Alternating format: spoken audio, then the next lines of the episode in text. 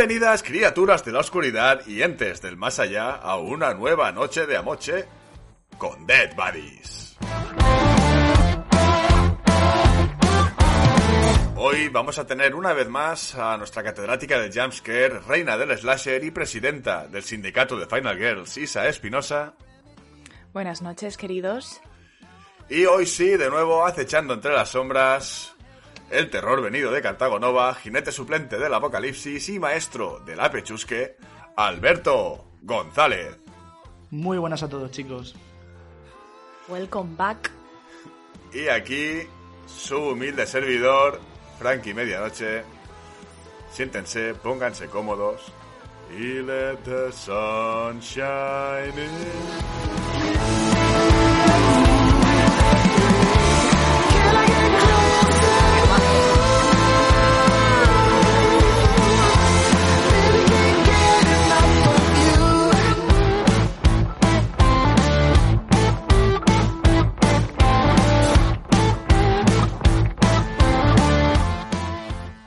¿Qué tal, Alberto? O sea, que ya, estas vacaciones de podcast...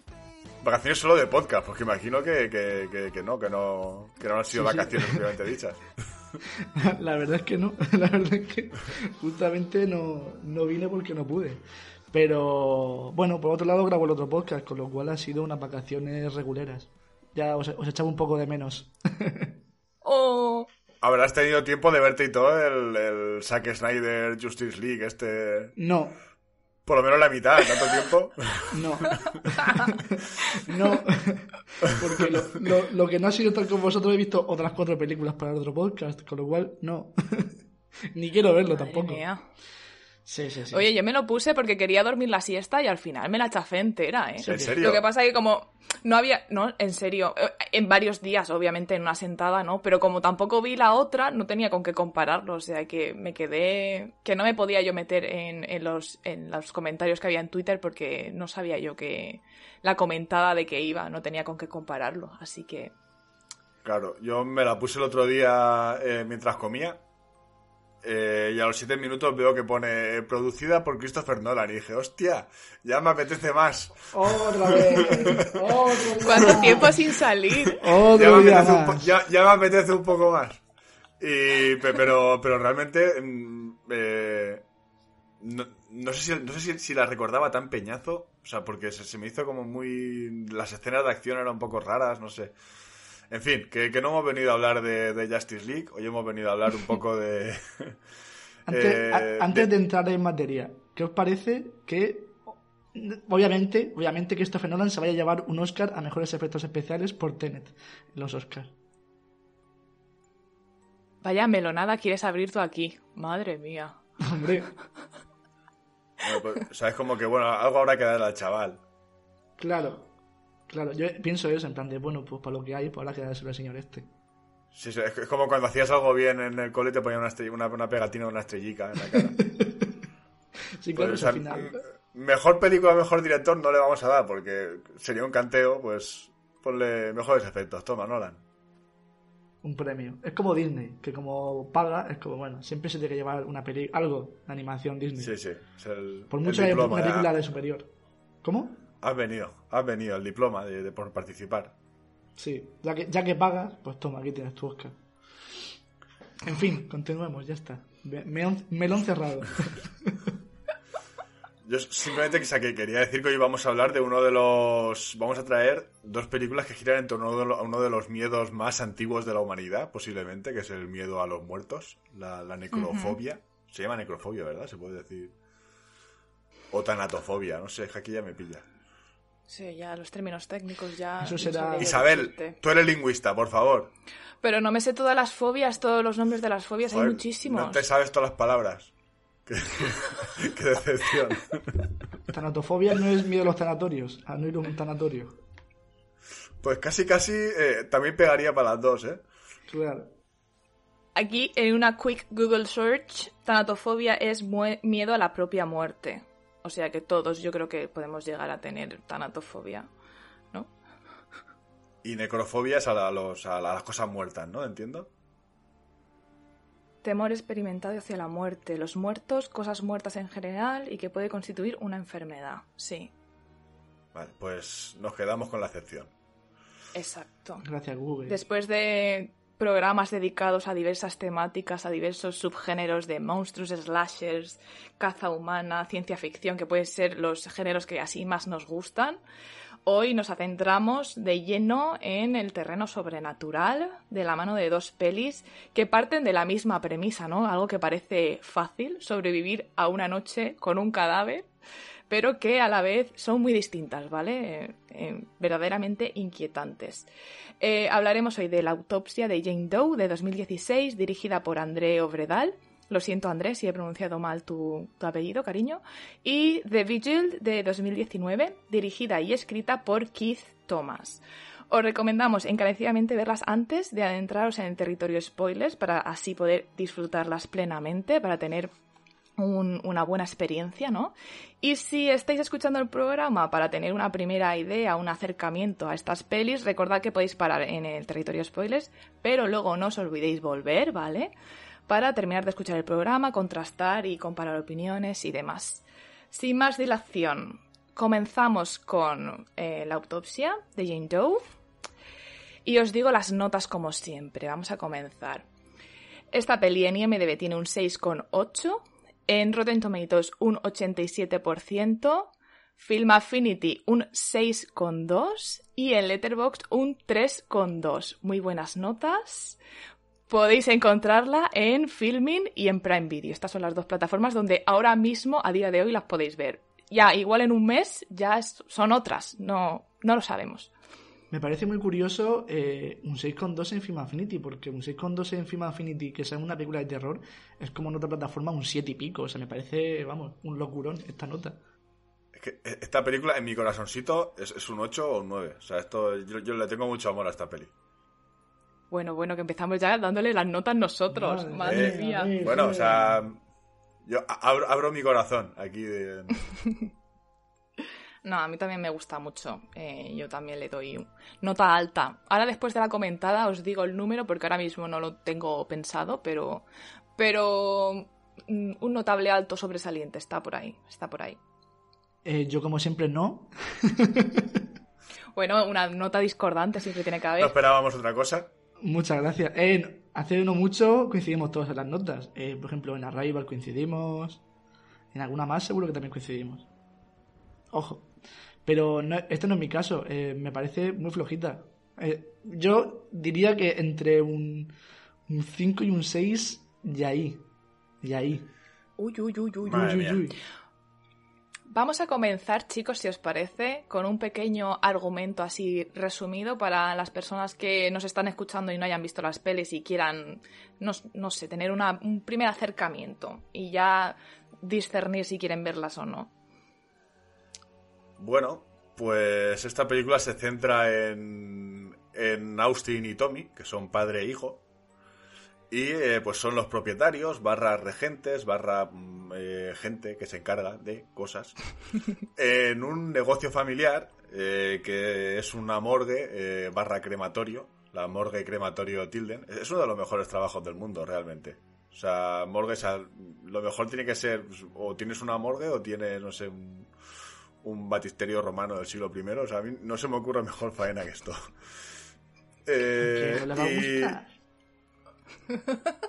y nada, o sea, te- hay que decir que esa- esta, esta morgue está en un pueblo de, de Virginia que se llama Grantham. Eh, y para ser un pueblo pequeño, la verdad es que como que tiene. Hay, hay como demasiadas muertes turbias en este pueblo. O sea, luego, luego entraremos a- un poco en detalle. Eh, y nada, bueno, pues eh, un buen día de trabajo, cuando están a punto de terminar el turno, llega el buen Sheriff Burke con un cuerpo que han encontrado en una escena de- del crimen con cuatro cadáveres.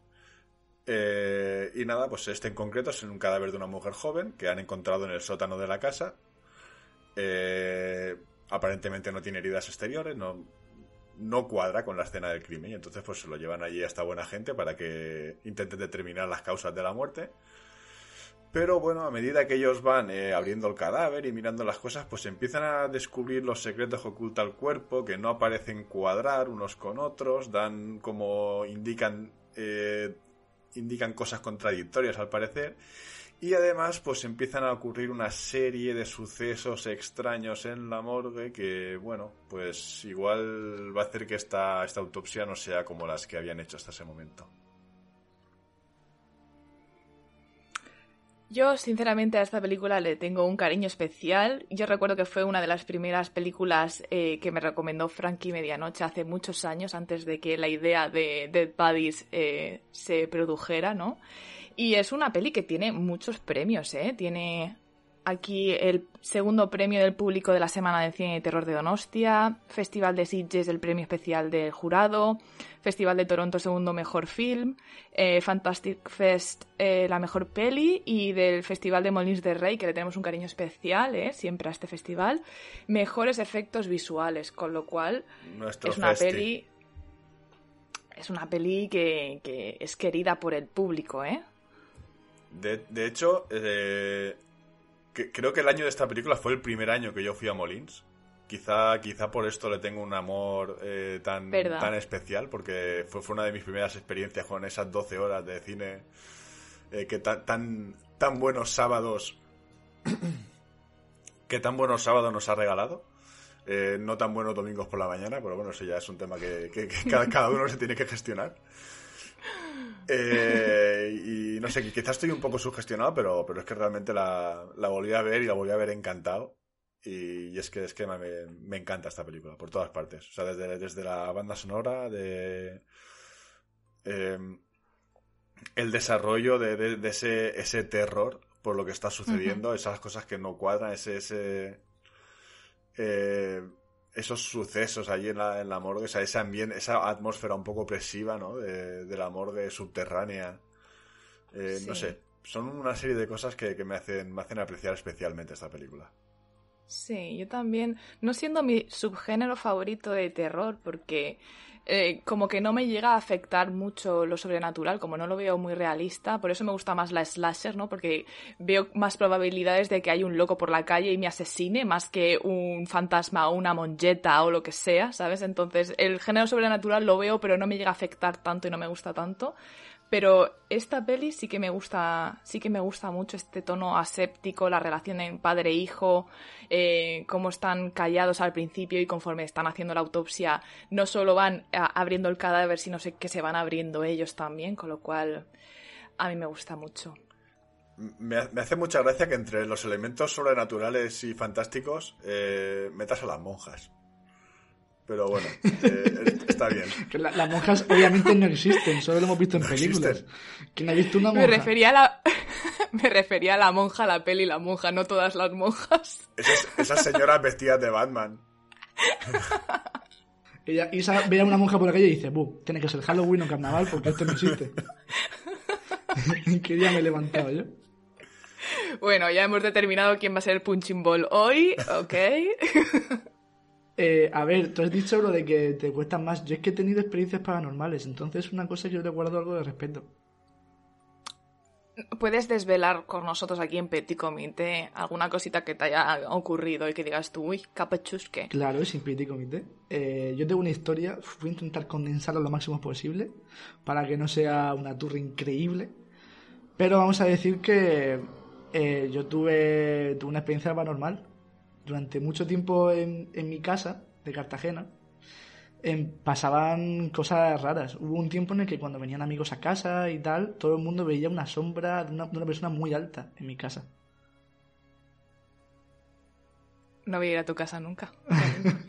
ya, eso ya fue una medium y ya no, no se ha vuelto a ver. Pero antes de... ¿Cuento la historia de verdad entonces? Hombre, dale, cariño, dale. Yo estaba esperando. Vale. The is yours. Vale, eh, pues eso, eh, hubo, esto pasó en 2012, de 2012 a 2015, vamos a decir, en esa época. Y no pasaba todos los días ni, ni, ni nada por el estilo, pasaba cada X tiempo. Y justamente en esa época coincidió que también, ¿sabéis la leyenda de los hombres de negro? De los hombres, de las personas, los agentes negros, creo que se llaman, que son unas personas que tienen un sombrero negro con una gabardina no sé, ¿sabías ese, ese, ah, ese mito?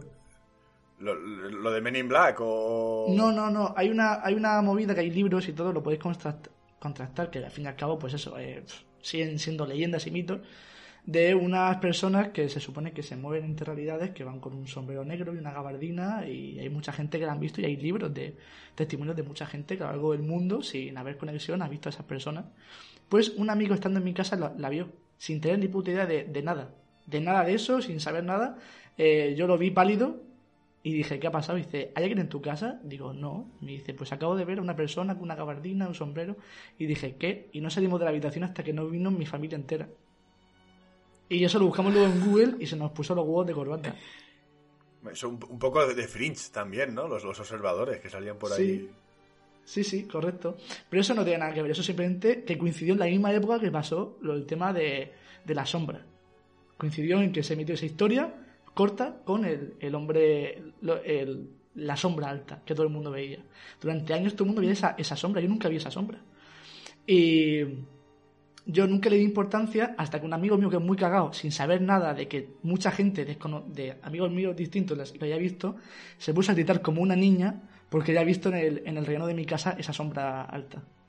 Entonces ya dije, bueno, te tengo que contar una historia. Y ya se lo conté a él. Y hubo un día en el que yo estaba preparándome con, con mi exnovia para, para salir y, y escuchaba como el volumen se subía, se bajaba solo, la música. Y yo decía, qué extraño.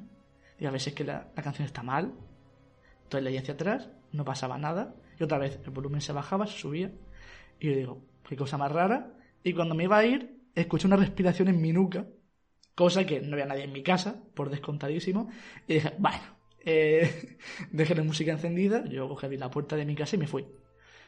Con la casualidad de que eh, una de las amigas de mi ex eh, es medium, entonces, lo estuvimos comentando, es que ya mucha gente ha visto las sombras, lo que me había pasado hoy, que ni siquiera guardaban relación ninguna persona con otra, que o sea que era imposible que se lo inventaran, ni siquiera yo le había contado la historia, porque obviamente es en plan de, podemos ir a mi casa, pero cuidado porque pasan cosas raras.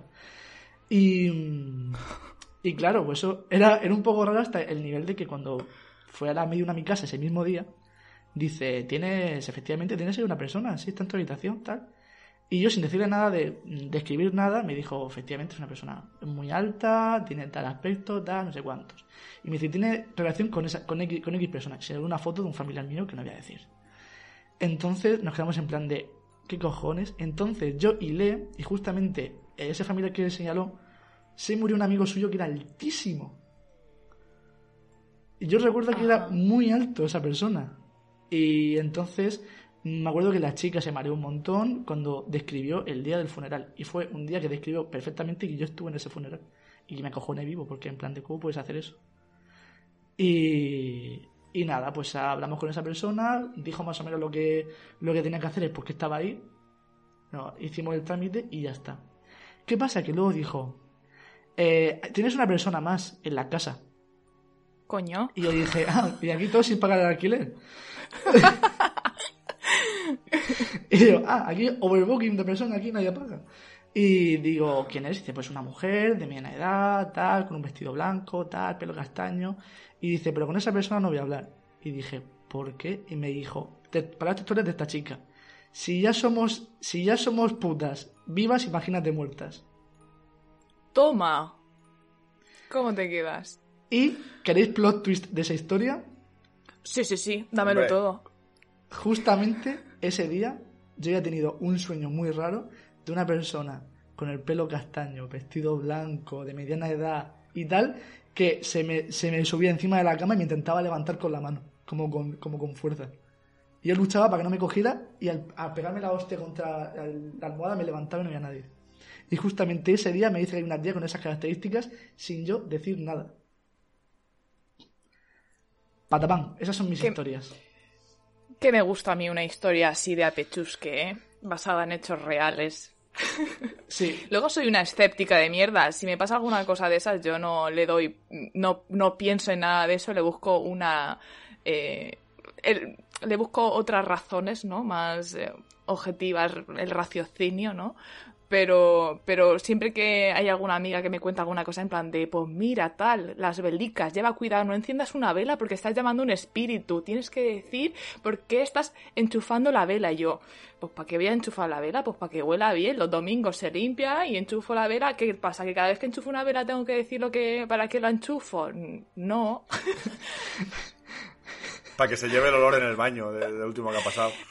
Y, y me dice, bueno, tú no digas nada, pero si enchufas la vela igual un espíritu viene. Y yo, ah, pues nada, de verdad. Soy una escéptica, pero luego esas cosas las pienso y digo, mira, a ver si, a ver si viene. Yo le tengo mucha fobia a, a una... Porque un amigo me contó una historia que su padre eh, llamaban a un técnico o lo que sea y llegó y dijo... eh, el técnico le dijo al padre, perdone, usted duerme con las piernas cruzadas, ¿verdad? Y se queda así y dice, ¿Qué? sí, ¿cómo lo sabe?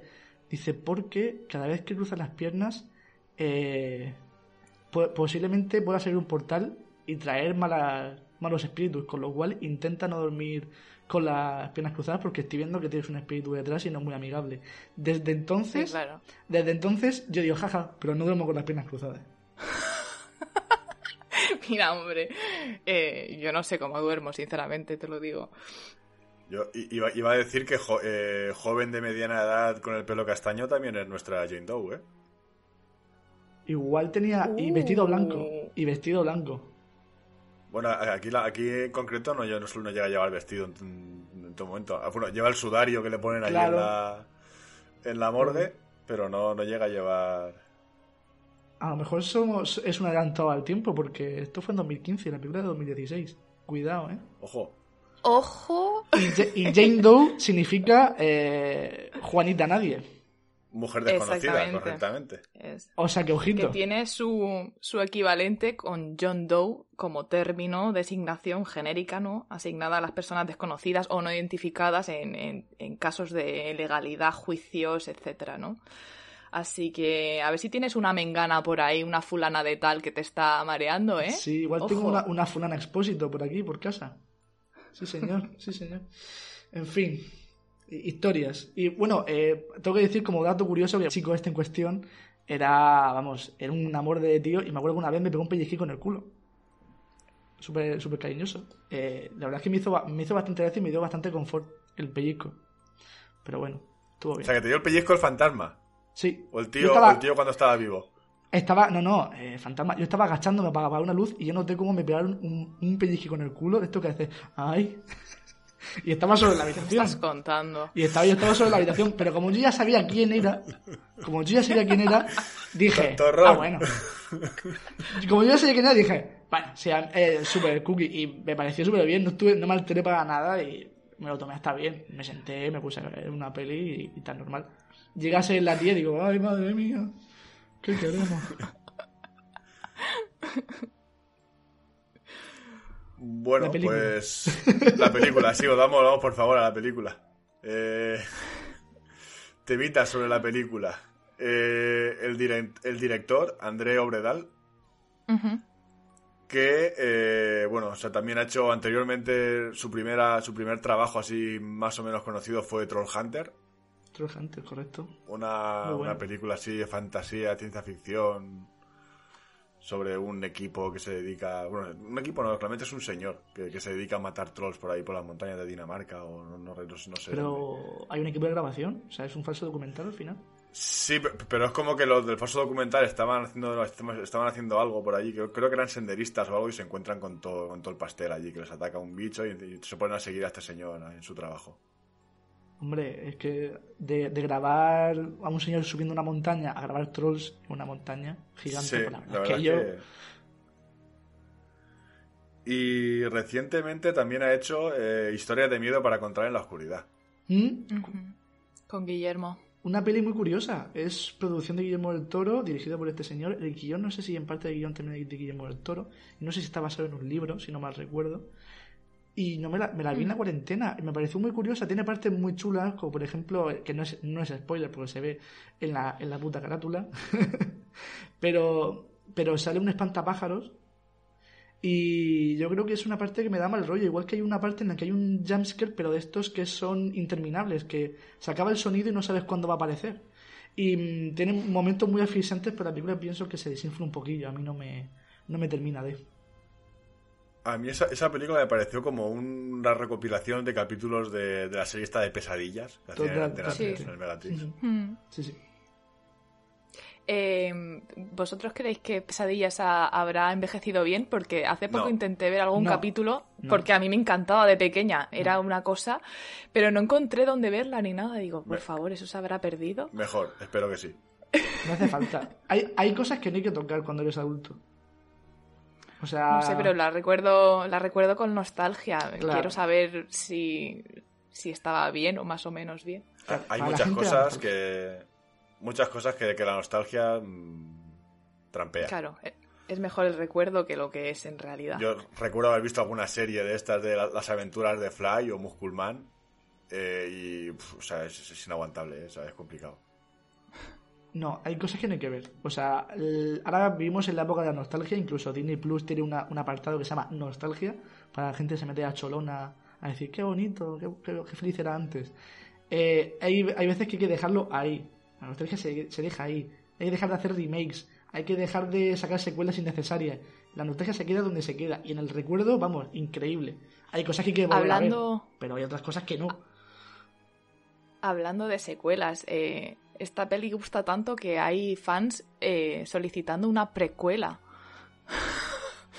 Claro. Pero bueno, pero claro, eh, esto si queréis lo comentamos luego, no me quiero yo adelantar a los acontecimientos. Sí, sí, sí, mejor, mejor lo comentamos después, porque ya, o sea, he estado a punto de saltar y he estado a punto de soltar algo que, que- que luego he pensado, digo, pues mejor no, no lo sueltes. Recula, recula, recula. Aguantamos.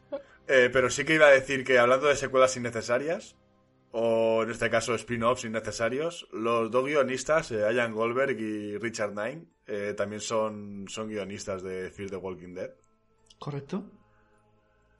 Y luego aparte algo ya más, más en plan, o sea, más no de serie, sino de película. También han hecho una película que se llama Ellie. Eli, qué cosa más mala de película, por Dios santo y bendito. No, no quería decirlo yo, o sea, quería ser un poco más diplomático, pero... No hay diplomacia en esa película. No, no, es, Ni bastante, es bastante prescindible, sí, es un... O sea, si la gente se lo puede ahorrar, está en Netflix además. Si la gente quiere ahorrársela, desde aquí, al menos desde mi parte de Dead Buddies, yo digo, por favor, ved otra película. Tenéis la opción, obviamente, de no hacernos caso y, ver, y verla igualmente para tener vuestra propia opinión. Pero mi opinión es, no perdéis el tiempo, eh, es un disparate. Mi opinión es que cada uno vais a ver viendo las cosas. Yo, hay, yo es que creo que hay momentos incluso para estas películas. Dice, Pues me sí. apetece, hoy, me, hoy me apetece una película de mierda. Pues ahí tienes Sí. De ser, as- de Pero ser así, es tu película. Hay mucha gente que no comparte esa sensación, ¿no? A mí los domingos depresivos me apetece muchas veces ver una puta mierda. Lo, soy- os lo digo, digo, hoy me apetece ver algo que no me, me requiera pensar mucho y tal. Si es muy mala, luego me enfado un poco, porque una cosa es ver una cosa que no esté bien del todo y otra tirar la tarde completamente a la basura.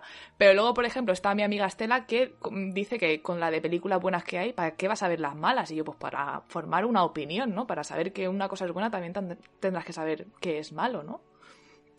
A mí realmente lo que me sacan de mis casillas son las películas que me dejan indiferente. Mm. Es decir, o sea, una película que, que sea muy buena eh, me flipa. Y una que sea muy mala me flipa por otro. O sea, quiero decir, en ese momento, en ese momento me cago en todo, pero luego lo pienso y digo, coño, o sea, me, ha- me ha dejado una huella. Las que son completamente intrascendentes, estas que las ves y dices, ¿para qué? Estas son las que, las que para mí son perder el tiempo. Las que te quedas como estás, ¿no? Sí, sí. Pues vale. La que dices tú, bueno, pues ya hemos comido. Te levantas, Exacto. Pues ya estaría. Estaría. Sí. Eh, me, pasa, me, me pasa parecido, lo que pasa es que yo pienso que como, como guionista es bueno ver películas malas para saber lo que no tienes que hacer. Claro. Entonces yo me las trago todas igual, sinceramente. Yo sabiendo que hay una película mala, eh, aunque yo me esté cabreando, la veo y yo la veo hasta el final porque quiero saber cómo acaba. eh. O sea, en plan, ¿de qué despropósito nos trae esta película? ¿Cómo, ¿Cómo puede acabar esto? ¿Puede acabar peor de lo que yo estoy viendo? Y eso al fin y al cabo, pues no está más para- como puro aprendizaje y, y joder, hay, hay algún domingo que dices tú, es que me apetece verme ahora mismo una película de Mark Wahlberg, por ejemplo. Pegando tiros. Pues ahí tienes unas cuantas, ¿eh? Tengo unas cuantas. Y me cabreo, digo, "Ah, vamos a ver Max Payne. Digo, Dios, ¿por qué he visto Max Payne? Pero ahí está. Estamos hablando entre poco y nada sobre la película, pero... es que tampoco puedes comentar mucho sin meterte en spoilers. Bueno, hay, hay, cosillas. Está, bueno, el, tema, detalles sobre, que, sobre cómo se ha hecho la película, etcétera. Porque, bueno, claro, o sea, aquí eh, para hacer de Jane Doe, que, que es, un cadáver desde que empieza la película hasta que termina la película. Esa es una persona que está muerta, que no tiene que moverse. Y, o sea, o sea cogieron a una chica ¿Isa? actriz? ¿Qué? O sea, Isa en los momentos en los que no quiere vivir, o, sea, o yo, por ejemplo, no hay, no hay mucho más tampoco. Claro, eh, que podríamos haberlo hecho muy bien. Que a lo que se refiere Frankie es que podrían haber cogido un muñeco, ¿me entiendes? E, exacto. y ponerlo. Pero, pero sí que es cierto que, el director dijo que, mucho mejor así, porque se crea un ambiente más real. y cogieron precisamente a esta actriz porque tenía conocimientos de yoga y sabía respirar así de manera muy superficial para que no se moviera la barriga y tal. Y, y ciertamente lo hace, lo hace fantásticamente esta chica. Sí, o sea, que el pego de cadáver lo da perfectamente. Sí, sí. Pero sí, sí, que es cierto que es eso. en, los, primeros planos de la cara, pues se agradece que sea una persona porque es que se, ve, o sea, te da una sensación de muchísimo más realismo que, por ejemplo, el primer cadáver que aparece cuando introducen a los personajes. Que, que bueno, sí que es cierto que está ultra quemado y, y bastante mm. maltrecho, pero sí que da esa sensación más de muñeco que dices. Mm". ¿Sabéis a qué me recuerda a mí los cadáveres de esta película? Eh, que me parece muy guay, pero me recordó a la película de um, Reanimator. No la he visto. ¿Habéis visto Reanimator? Pues a ver, es una comparación muy lejana, porque al fin y al cabo muy lejana, pero me dio ese... Eh, Reanimator también hay una morgue, tratan con cadáveres y tal, toda la mandanga, con otro fin, por descontado pero me, me daba ese aire. A mí las películas cuando ponen así el aire de la morgue y tal, eh, me parece, o sea, va a sonar muy, muy psicópata, pero me, me mola. Me mola ese, ese mentillo. Mm. Y me recordó un poco a Reanimator, obviamente, salvando las distancias.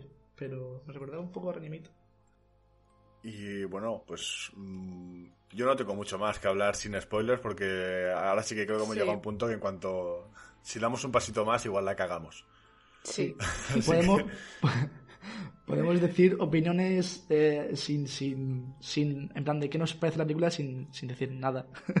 sin decir nada de la película. Sí, vamos, yo como ya he comentado, para mí esta película es, es una mm. maravilla. O sea, para mí de, la década de los 2010 es eh, top 10, si no top 5. Eh, para mí es un must es una película que yo creo que dentro de X años, cuando se hable del cine de los 2010, pues eh, mm. irremediablemente va a haber que hablar de, esta película.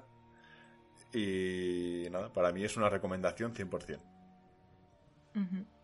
Yo voy a continuar porque como mi opinión es muy parecida a la tuya y así ya que, Alberto nos diga porque, bueno, igual no lo tienes que decir en, en el territorio spoilers porque mm. no le ha gustado tanto, pero en realidad a mí Dentro de que, como ya he comentado, no es, una, no es un género que me guste y además es una situación muy... que a mí me genera un poco de ansiedad, ¿no? Estar ahí con, con cuerpecillos, ¿no? De, personas que han fallecido. Es una... A mí me, pone tensa, ¿no? Es una película muy bonita, muy bien, con las luces, la, eh, ambientación que tiene y, que me gusta muchísimo. Eh, no sé cómo, cómo envejecerá. Yo creo que muy bien porque, bueno, eh, tampoco es que haya visto yo muchos cuerpos abiertos en canal, no he visto ninguna autopsia real, pero creo que no hay muchos fallos. Supongo que se habrán formado al respecto y no habrá, ¿sabes? Fallos. Eh, recuerdo que comentaban cuatro fases dentro de, de la autopsia. Si no recuerdo mal, la primera era una evaluación externa y luego en interna tenían, por un lado, el corazón y los pulmones, luego el aparato digestivo y luego al final, pues el cerebro, pues supongo que esas cosas estarán bien documentadas, ¿no? Por eso digo que supongo que a la larga envejecerá bien y como ya he dicho, tiene muchísimos premios, con lo cual yo creo que en general eh, es una película muy alabada. Ahora, Alberto, ya nos comentas tú porque la ves un poco más flojita y demás, un poquito una nota discordante, que estamos aquí alabando mucho esta peli. A ver, eh, no digo que sea mala película, porque no lo es, pero mm, a mí me, parece que empieza muy bien la película, me parece que te da un, misticismo, te da toda la parte de autopsia te da cierta, cierta mandanguita muy interesante, además es eso, o sea, crea una atmósfera muy chula, pero eh, hay un momento de la película que hacia adelante a mí, a mí se me desploma un poco la película. Pienso, que no, que no consigue mantener el nivel del principio. Y al final mm. acaba siendo un poco más cutre, acaba siendo un poco más que sobra. Y puede haber tirado por otros derroteros mucho mejores, que por, que por el camino que consigue llevar al fin y al cabo y cómo, se, cómo desenlaza la película.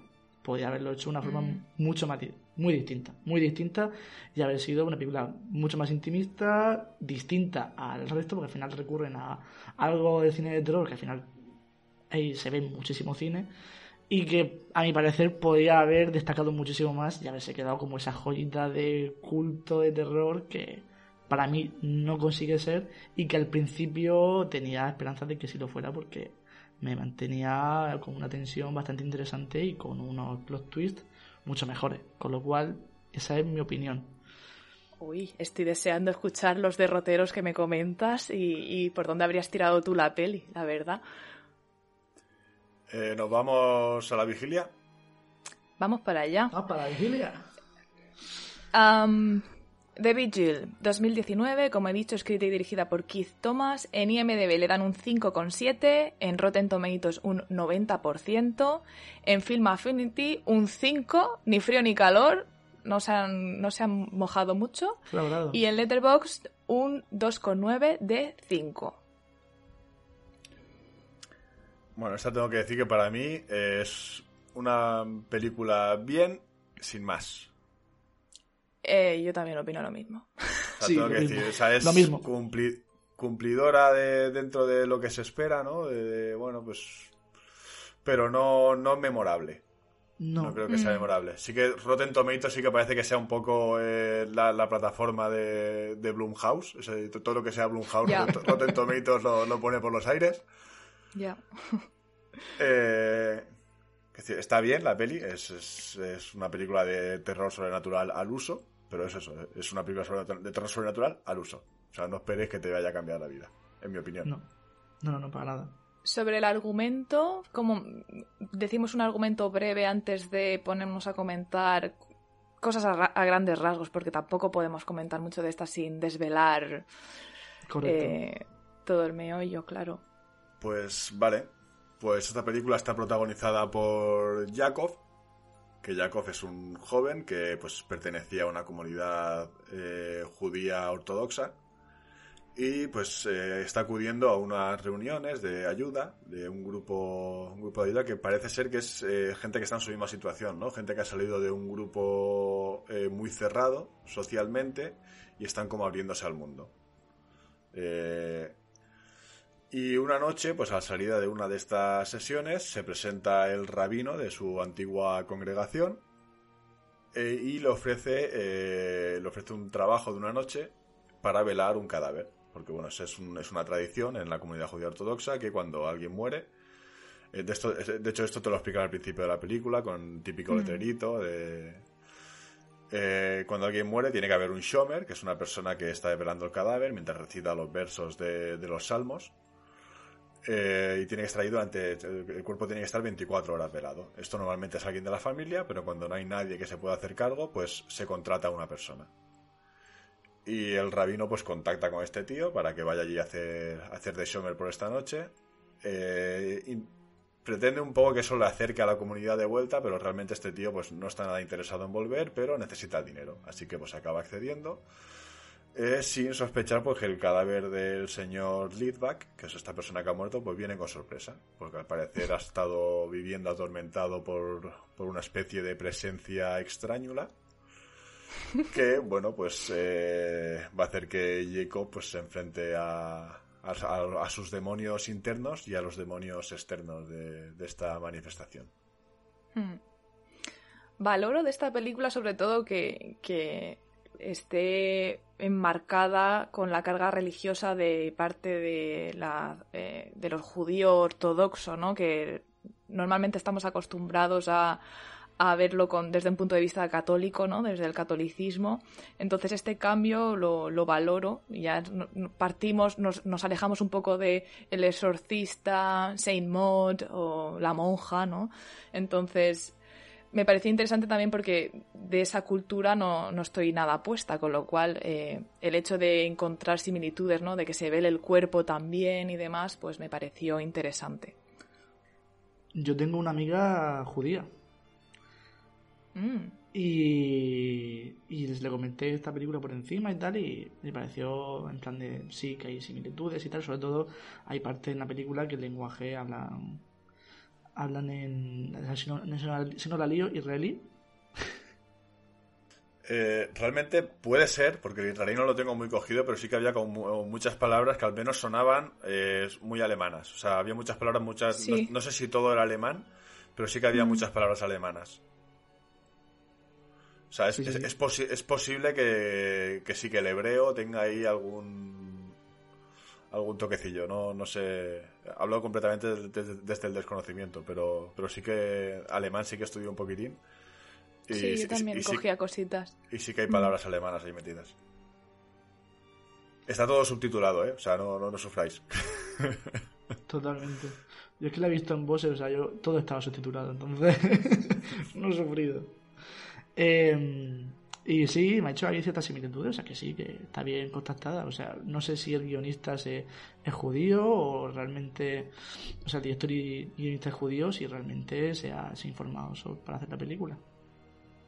Es que, claro, o sea, todo esto de velar cadáveres y todo este rollo, mm, esto mm, eh, está presente en muchísimas culturas. O sea, esto no, no deja de mm. ser parte de, una manifestación de lo que hablábamos al principio, de esta tanatofobia, ¿no? De, el miedo a las cosas que mueren, el miedo a las cosas muertas. Eh, siempre, siempre, pues todas las culturas han tenido algún rito para intentar apaciguar a, a esa persona que ha muerto, para intentar acompañarla en ese tránsito a la muerte. Eh, y siempre se ha tratado a la muerte con ese, ese doble, ese doble rasero de respeto y temor a la vez, ¿no? De, y al fin y al cabo, la, religión judaica no, deja de ser una religión abrahámica, igual que la, católica. O sea que sí que es cierto que muchas, muchos rituales, muchos usos eh, van a ser similares. Aquí estamos acostumbrados a temas que todo gira en torno al cristianismo, porque al final, al fin y al cabo vivimos en una, en una, en un país que ha sido muy católico durante mucho tiempo. Y, la, la, la, cultura occidental está influenciada sobre todo por, por, el, por el cristianismo. Lo que, o sea, es lo que, lo que hay, lo que estamos, es lo que hemos mamado todos. Y sí que es cierto que eso, que a mí también, como dice Isabel, es que esta película eh, parta de unas raíces judías, que es algo que nos es, nos es ajeno a la mayoría, eh, es un aliciente, ¿no? Porque a menos es un cambio. Eh, recuerdo que también hay una película, eh, la primera película sí que vi con temas eh, de posesiones, pero desde el lado del punto de vista judío, era The Possession, creo que se llamaba, que también es de, Jeffrey Dean Morgan, que, acaba de entrenar ahora la de, acaba de estrenar la de Ruega por nosotros, ¿no? Correcto. Es el actor este que hace de Negan en The Walking Dead. Pues ya hace unos años el... Y el comediante en Watchmen, que eso poca gente se acuerda, es el maldito comediante. Por supuesto. Para mí siempre será el comediante, lo que pasa es que yo no puedo mencionar a Watchmen porque sé que Isabel eh, con Watchmen tiene, tiene cierto cierta inquina personal. hay tromita, hay tromita con Watchmen. Es un meme. Yo, igual que odio a Nicolas Cage sin odiarlo, simplemente porque ya es el meme, me ocurre lo mismo con Watchmen, porque intenté verla con 15 años sin tener ningún interés y me, y me la dormí entera, no sabría decirte ahora mismo de qué va. Lo siento para los fanses, eh, me vais a odiar, pero... Y ya a partir de ahí es como que no la soporto, tal, no sé qué, qué turra, no sé cuánto, porque claro, me la sobé entera porque me aburría al principio porque yo estaba acostumbrada a superhéroes tipo Marvel mm, y esa película no es en ese plan intentaré verla en algún momento, a poder ser con Frankie Medianoche, para formar una opinión y dejar de ser un puto meme, ¿no? Pero, pero esa es la broma, ¿no? Watchmen de Zack Snyder, hay que decir. Hombre, una de las pocas cosas buenas que tienen chavalito, déjalo, coño. Cago en la leche, leche sí, sí, sí. Hay, cosas que me. de hecho, eh, tanto Watchmen como El Amanecer de los Muertos, el, remake. Sí. Ahí me, me gustó muchísimo. De hecho, ahora cuando estrene, cuando estrene Army of the Dead, e igual podemos hacer un programa doble con las dos de zombies de Zack Snyder. Yo lo dejo ahí. Mm. Pues ok. Me parece bien. Eh, yo creo que son las únicas que tolero de Zack Snyder, esas dos. Fíjate, porque 300. Vaya. 300, nunca he sido muy fan. Y bueno, todo lo que ha sacado después ni te cuento. Y esta última la tengo bastante miedo, porque he visto el tráiler y. Buf, virgencita. Que la veré, porque la veré, pero virgencita. A ver qué tal. Con el animal Batista, ¿qué puede salir mal? Con, con Batista, ¿eh? Ojalá haga una bomba a un zombie, tío. Sería brutal. Sería- son un easter egg en la película. Eh, Eso te salva la película, o sea, con eso una puta mierda, esa escena te la salva. Me da igual ya la película. Yo veo a Batista haciéndole eh, en el tráiler eh, sale un tigre zombie. Y yo si veo que es que le hace una bomba al tigre, yo digo, Dios mío. un 10 que sale, le hace una bomba además en un círculo de zombies al tigre. Increíble. Me vuelvo loco. Bueno, la película. Vol- volvamos, volvamos a, a, a The Vigil. Eh, a mí me a mí me, me ha gustado, pero pero como hemos dicho, sin más, tiene pero tiene cositas muy interesantes, como por ejemplo la banda sonora me parece una locura en esta película. La banda sonora que da eh, la tensión y cómo acompaña todas las escenas Mm. de intriga me parece una locura de, de banda sonora. Hace tiempo que una película de terror no tiene una banda sonora tan tocha como esta. O sea que ahí mis dieces, en, tanto en sonido como en banda sonora.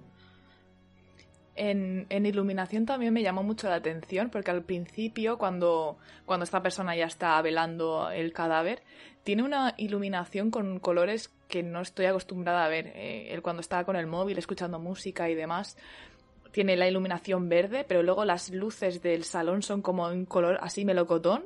No sé, me parecían una- un- unos colores muy llamativos y que no estoy acostumbrada a ver en, en películas de terror. Igual tonos más azules, más rojos, ¿sabes? Y por cierto, esa escena, ah, hablando de, de- de encuadre, sonido y la iluminación, me gustó mucho. Yo diría que es de mis escenas favoritas de esta película porque llega el chico, me, se pone a, a- a estar ahí con el cadáver, ¿no? Y, y se pone la sus cascos con la música y lo ves eh, en primer plano y de fondo está el cadáver y te sostiene en el plano como jugando con las expectativas de, la audiencia, en plan, con gente que sabe dónde se está metiendo, ¿no? Porque es- están curtidos en el cine de terror y estás esperando algún movimiento del cadáver, al- algo, lo que sea. Y, y van jugando así todo el rato, eh, sosteniendo planos, también con el autofocus eh, y con imágenes borrosas, con lo cual me gustó mucho. Luego, a, a partir de cierto punto ya se vuelve mucho más oscura. Al principio solo es cuando tiene estos colores de, de las bombillas de las lámparas, ¿no? Pero, pero en general me gustó mucho la estética de la película. No sé, a mí también me, me- me gustaron todo, porque no solo ese plano, durante toda la película ha jugado con planos muy amplios, en los que Mm. se ve a Jacob a lo mejor sentado en un sillón, en un, en un, lado- en un lado de, de la pantalla, y luego se ve toda la escena con partes oscuras al fondo, partes más claras a un, un espejo por otro lado, y estás todo el rato buscando por Mm. dónde te va a salir la pista. Sí, estás alerta. O sea, te, te juega, te mantiene esta tensión muy bien. Esto, esto sí que lo hace muy bien la película. Pero por otro lado, un punto negativo que le veo es que conocemos tan poco de Jacob eh, y, se, y el personaje no se desarrolla nada en comparación con, por ejemplo, Jane Doe, que el padre y el hijo acaban abriéndose, acabas conociendo sus, eh, sus problemas, cómo han llegado a- hasta esa situación, ¿no? Llegas un poco a conocerlos, mientras que con este chico me quedo un poco más fría, no le cogí tanto cariño, no me involucré tanto y por eso creo que no me ha terminado de, de, de gustar tanto como la otra peli. Yo tengo que decir que sí me ha gustado más que la otra película porque pienso que se mantiene, que se mantiene el, el nivel. No, no hay un nivel más alto que otro, sino que es el mismo nivel todo el tiempo. No hay un, no hay unos altibajos. Es más, el, por la parte del final me parece muy, muy, muy, muy interesante el final de la película. Lo, lo que pasa. Pues Dime. Yo te iba a decir que yo justo lo contrario, sí que noto un bajón, lo que pasa que no lo quería comentar en, est- en esta parte del programa. Quitando los últimos 20 segundos de la película, de la mitad para adelante se me, se me hizo un poco pesada. No, a mí no, a mí, a mí es que me está gustando lo que me estaba lo que me decía la película y cómo la estaba llevando y cómo justamente no sé va avanzando la película y se nota un montón el personaje de cómo entra cómo sale al final no y todo lo que pasa por Mm. medio que no vamos a decir porque hay spoilers Ya. Pe- pero eh, a mí sí me gusta el- esa evolución. Yo, yo pienso que debemos meternos ya en zona spoiler para dejar de hacer estas mierdas de... Cuando ya, ya hemos hablado de toda esta película, ya yo creo que deberíamos ya meternos en, en harina. No sé qué quiera decir algo eh, Frankie antes de tiempo. Pues nada, yo, yo me debo a vuestros deseos. O sea que si, si lo que queréis es pasar a destripar, si Yo queréis, sí. hacer la, si queréis hacer la autopsia de las dos películas, pues Yo sí. poneos las Yo- batas, poneos los guantes de vinilo, porque empezamos.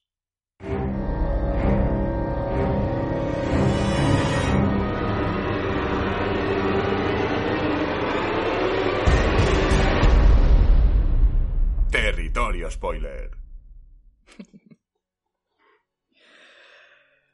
Adelante, adelante. Bueno, bueno, continuamos con lo que estábamos hablando, ¿no, Alberto? Ya, Sí, ya sí, que sí, estamos aquí y luego volvemos a Jane. Ahora enlazas. Em, lo, que, lo que te comentaba yo que no me gustó fue la parte en la que hay, hay ciertas escenas que me parecen muy chulas, de que de verdad me dio, me dio a pechusque, ¿no? Pero cuando ya se baja al sótano y, y ve la peli esta donde está el fallecido contando, ay, es que yo tengo eh, un, un demonio que me acompaña, no me gustó el hecho de que te lo diga todo. Me gusta más que sucedan cosas y que la trama te vaya contando eh, lo que está pasando, mientras que ahí fue como la revelación todo el rato, ¿sabes? Y un jumpscare. Y fue en plan de... "Ah, Yo tengo mm". que decir que aquí los jumpscares no me gustan nada, o sea, es uno de los factores negativos de esta película. Me parece que hubiese funcionado mucho mejor si, si no hubiese cogido ni un solo jumpscare.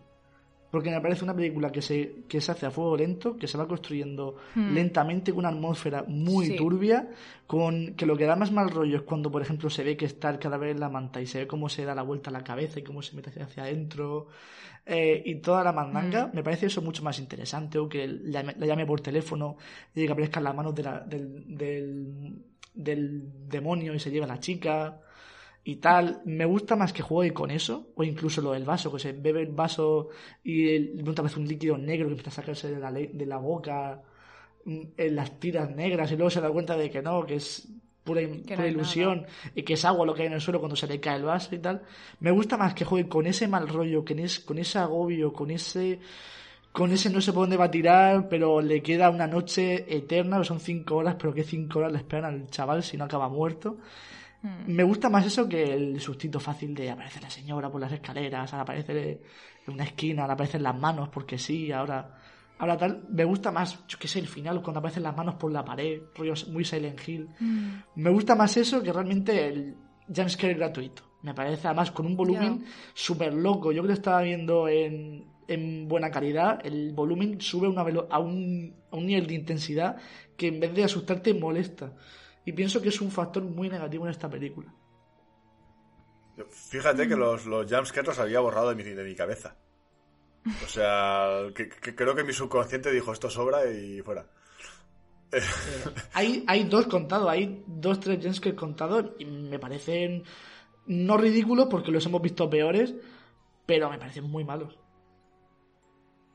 No, a mí si hay una cosa de esa película que no me gustó, es el, el tema de, de, bueno, que al final no deja de ser eh, otra vuelta de tuerca, este rollo de que, eh, digamos, eh, antropomorfizar un sentimiento, ¿no? O sea, una, un pesar que tú llevas, eh, convertirlo en una criatura, en un demonio exterior y tal, que es lo que te está atormentando, pero que realmente el, el problema lo tienes tú contigo mismo, es porque no estás superando un duelo en este caso, que es que o sea, él- lo que le atormenta es la culpa que tiene por la muerte de su hermano, muerte en la que no ahondan mucho. Simplemente No, es, o- os habéis encontrado con unos gilipollas por la calle, eh, os, han, os han estado molestando, el chiquillo ha intentado huir y lo ha atropellado un coche y tú te sientes culpable, eh, vale, pero quiero decir, no, no, no, me, no me explican mucho de este pasado, no me explican mucho tampoco de qué fue lo que hizo a Jacob abandonar la congregación religiosa, porque una cosa es que te pase Mm. esto y otra cosa es que te vayas. De hecho, tampoco queda muy claro si el grupo de autoayuda que tienen al principio es por superar la muerte del chaval o es por superar el tema de haber salido de la, de la comunidad. Eh, lo, que, lo que no me gustó fue que queda demasiado claro y evidente desde el principio. Es decir, en otras películas tipo Babadook eh, es más velado esta relación entre el monstruo y el, y el sentimiento. Es decir, o sea, te plantean un monstruo, pero no, no te meten te meten de forma mucho más sutil que, que, la persona pues está pasando por algo. Hmm. Sí. Esto a, lo, esto a, lo, mejor estoy pensando que si alguien no ha visto Babadook, igual le, le acabo de putear, pero bueno. Eh, que se tapen los oídos unos segundos, la, la, la, la. Durante unos segundos. Como la, la exmujer de Ignatius Farray. Bla, bla, bla, bla, bla. En fin. Eh, a mí me parece que últimamente están cogiendo eh, este tipo de ideas. Yo que sé, también se ve, por ejemplo, en la película de mm, Relic. No de Relic, sino Relic. Sí, sí, se ve. En Relic hay un momento en el que ya estamos eh, con las metáforas y con las, vamos a decir, las movidas más psicológicas, la, estamos extrapolando a algo terrorífico que está bien. Lo que pasa es que últimamente pienso que están abusando mucho de ella. Entonces no me parece... Dime. Termina, termina, Alberto. Eh, no me parece... A ver, me parece que está bien, pero me parece un abuso yo esta película si lo llega a, llevar al terreno más paranormal, simplemente dejarlo más paranormal, que no me parece mala historia, me parece muy interesante, pero no sé, creo que estamos pasando una etapa en la que se está abusando mucho de llevar todo lo psicológico al terror, que no está mal, y no me parece mala historia, me parece que está muy bien llevada, pero un poquito de, calma. Y esta historia justamente me recuerda al último guion que, que llega al final a, a, está en YouTube hay un par de cosas que son muy iguales. Hay un par de cosas que son muy iguales, tanto el, el traumita por la muerte de una hermana como el llevarlo a algo paranormal en plan de a, nivel de alucinación. Yo lo mío fue sangre, en este caso es el líquido ese negro extraño. Pero también tengo que decir que yo no construí más la historia porque es un cortometraje, no una película. Yo hubiese alargado mucho más la historia y no lo hubiese, y no lo hubiese develado tan pronto. Hubiese dejado más margen. Mm. Sí, a raíz de lo que estabas comentando de todas estas analogías o metáforas que estamos viendo actualmente con el tema de enfermedades mentales o la depresión o la culpa llevado al extremo y cómo te puede acompañar si no lo tratas, ¿no? que es una lectura que puedes sacar de esta peli. Em, a mí sí me gusta, tampoco me gusta que se abuse, pero también veo esa lectura en Jane Doe y luego nos adentraremos en ella. Pero lo que no me gustó en esta peli es que parece que, en el momento en el que se da cuenta de que tiene que. que, que, pues eso, que, que, sanar, ¿no? Face your fears y lo que sea, que en tres horas diga, Buah, eh, le quemo la cara al demonio este y ya estoy de puta madre. no, my darling. Eh, eso es lo que no me gustó, el que se resolviera tan rápido. Eh, el, conflicto, ¿no? Pero bueno, intento salvarlo con el, con el final, ¿no? Estos 20 segundos que te he dicho que sí que me, que me gustaban, ¿no? Cuando, cuando ya finalmente parece que se ha solucionado todo y, y, Jacob se va, ¿no? Le manda un mensaje a la chavalita, le dice, nos tomamos un café, ¿no? Y sale de la casa y, le pega a pechusque, ¿no? Le, le, duele el pecho y se gira y ve cómo están bajando eh, dos personas el cadáver, tal, como que estamos encontrando un cierre a la historia y cuando se sale del plano, ¿no? Jacob se va, se ve como una sombra sale de la casa, baja las escaleras y se acerca hacia, hacia donde está Jacob, ¿no? Entonces, quiero pensar que, ese es el demonio que los sigue, aunque, aunque él esté intentando sanar, ¿no? Esté comenzando su camino hacia encontrarse mejor y, escapar de esta culpa constante que él siente. Eh, quizá eh, este demonio le esté persiguiendo, ¿no? Y en el momento de que recaiga se puede meter dentro de él otra vez o eh, molestarlo. También podemos pensar que va a buscar otra persona de, la que alimentarse, ¿no? De, va a buscar otra persona llena de culpa o llena de, dolor y se va a alimentar de, esa persona o incluso de la audiencia, ¿no? Porque acaba acercándose hacia, hacia nosotros, ¿no? Entonces, son un montón de lecturas de este final abierto que, por cierto, me recuerda al de It Follows, aunque este es más velado, más, más ambiguo, ¿no? Porque no es tan como juega con, con el autofocus, está muy borroso, entonces si no te fijas igual no te das cuenta, pero, pero dentro de que me gusta la analogía de, de, la depresión y la culpa y demás, no me gusta que se resuelva tan rápido, porque eran tres horas, le quedaba al chico tres horas de, de, de vigilia, vaya.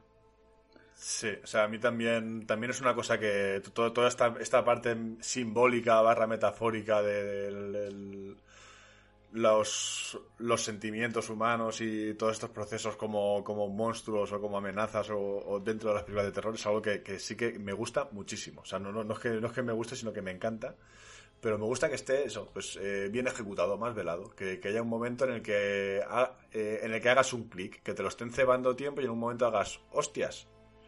O sea, como puede ser en mm. esa la en la, maldición de Hill House, eh, no sé, o sea, todo esto, o sea, está bien llevado, pero aquí me parece que es como demasiado claro desde el principio y como tú dices Isabel, la, la, ejecución final es como, venga va, le quemo la cara y a tomar.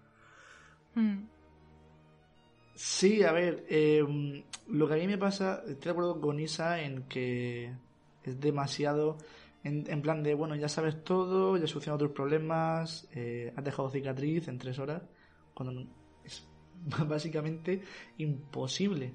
Al fin y al cabo, bueno, no termina de ser ficción, pero y joder, por mucho que tengas tus alucinaciones, tus movidas que llaman psicólogo varias veces y tal, en plan de estoy viendo cosas, escucho cosas, Manolo.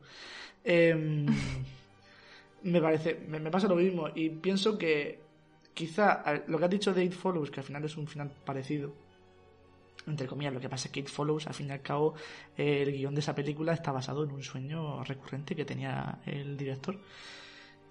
Y no, no es lo mismo que al final, al final pues lo sacó así, pues mira, pues le puede sacar una, esa interpretación, pero esto yo pienso que es distinto. Lo que pasa es que en esta película pienso que tenía que haberse hecho más a nivel de serie que a nivel de película, porque hubiese dado mucha más chicha. Aquí se nota que no hay recortes, bueno, no sé si habrá habido cortes en el guion, siempre los hay, pero pienso que podría haber dado más chicha si se hubiese hecho en formato serie. Pero bueno, se ha hecho en película, al final pues se condensa de esa forma y sale como sale. Al final tienes que decir, ok, mira.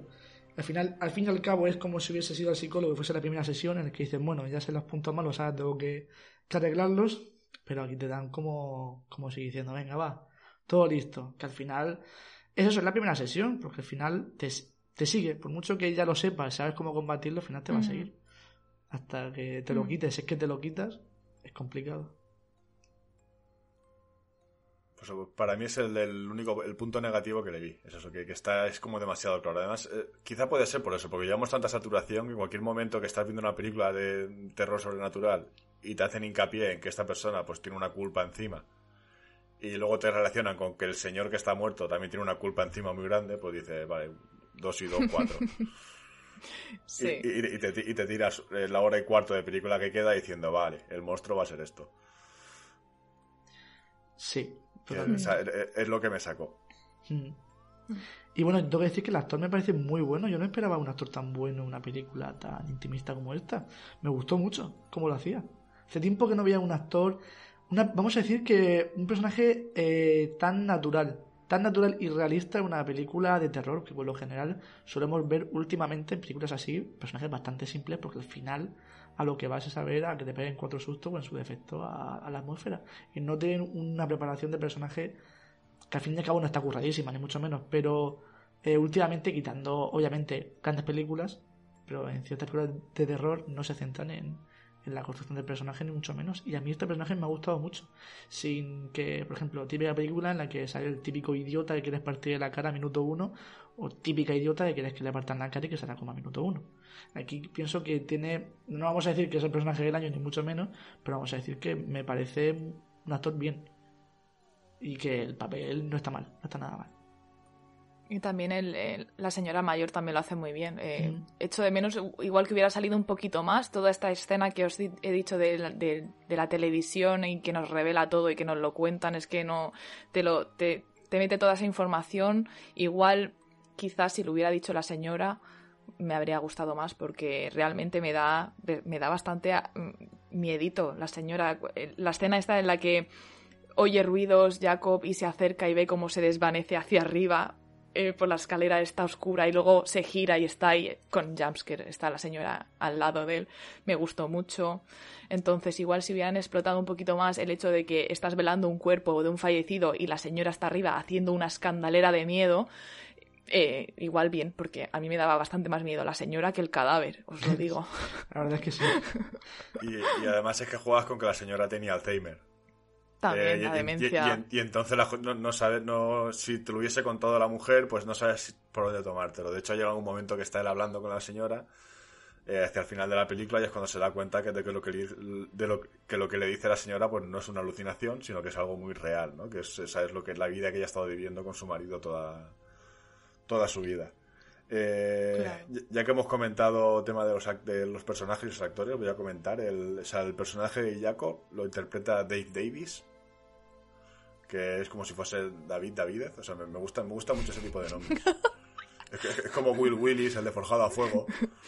Claro, son muy isofónicos. y, la actriz, la, la, actriz que hace de la señora Lidback es Lynn Cohen. Cohen, un apellido muy judío, ¿eh? eh según mi amiga la judía, eh, Alba, si alguna vez escuchas esto, un beso. Eh, según mi amiga, el, apellido Cohen es sinónimo de riqueza, es sinónimo de cuando tú vas a una sinagoga y, y tú dices que te llamas Cohen, es como que, vamos, eh, solo le falta ponerte la forma roja, qué quiere, qué caviar quiere, eh, eh, ¿De qué vino vas a ver? Tenemos un, vino, vamos, que lleva, lleva guardado más de dos décadas. ¿cómo, ¿Cómo lo quieres? Esto, es posible que sea la segunda vez que se comenta en el podcast. Puede ser. O, la otra vez se comentó off the record.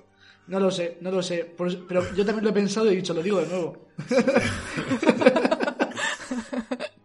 lo digo de nuevo, como no sé si luego se quedó en petit comité, yo lo digo esta vez al público. Porque, de, hecho, de, hecho, antes cuando al principio de, la, de comentar la película has dicho, no, es que tengo una amiga judía, iba a comentarte, de hecho, la, una de las actrices se apellida Cohen, por, por lo que comentaste la otra vez.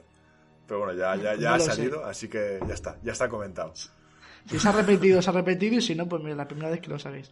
O sea que esa señora viene de familia con dineros. O no, pero debería. Por lo que y de hecho creo que el, el, que hace de su marido también se apellida Cohen, aunque no lo tengo anotado el nombre. Pero sí que, sí que vi otro Cohen por ahí metido. Pues pueden ser que sea familia, perfectamente. Y como, como hace un cameillo en realidad en un vídeo que no sale mucho, que por cierto, muy bueno lo del vídeo, me, me parece muy interesante.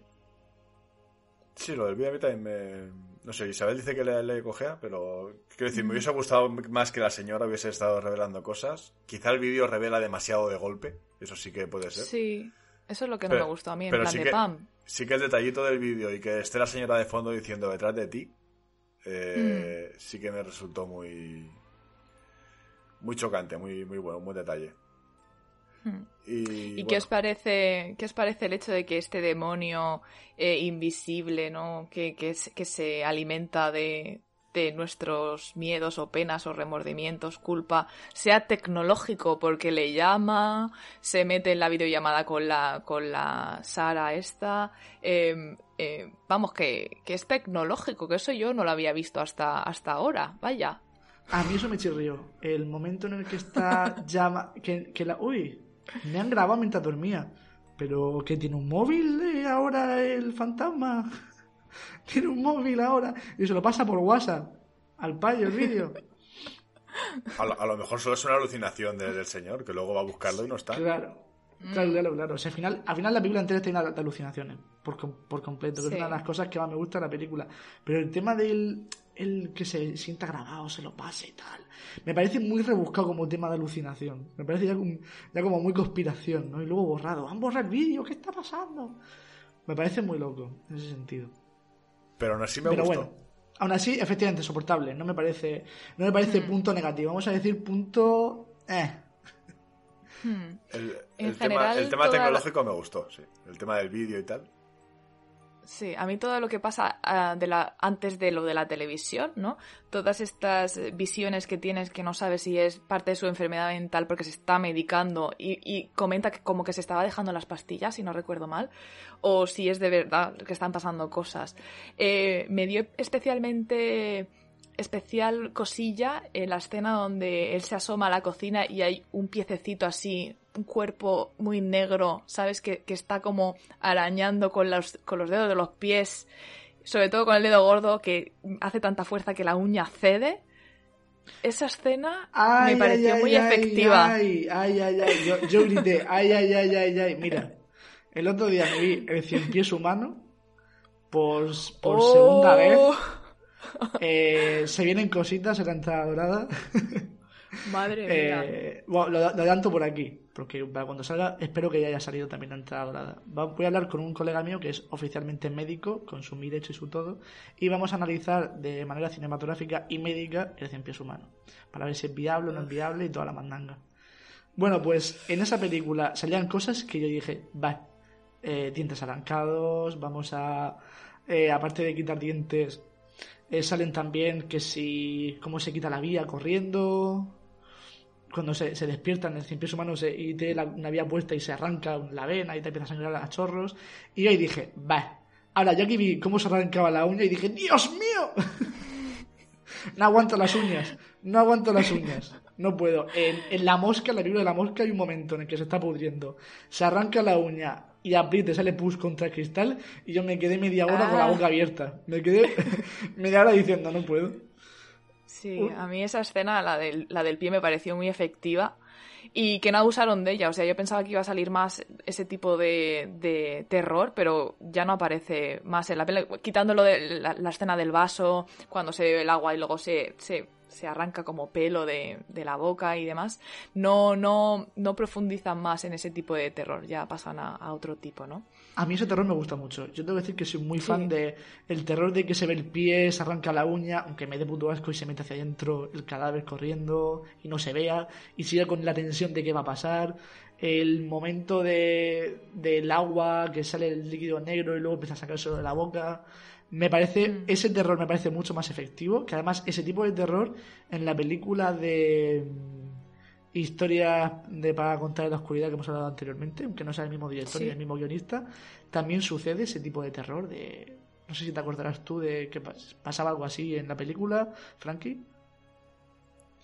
Eh, bueno, eh, sí que había algo con la historia de la araña, creo, ¿no? Había un había uno de las criaturas que Y, había, y, y- y en la historia del, del espantapájaros también pasa algo parecido. Sí, en la Sí, de sí y un, alguna- y un monstruo más, que era como que estaba en, en una cama. Se metía en una habitación de, de alguien y se escondía. Y él, y él estaba entrando en la habitación, pero no sabía cuándo iba a entrar, ni por dónde iba a salir, ni por nada.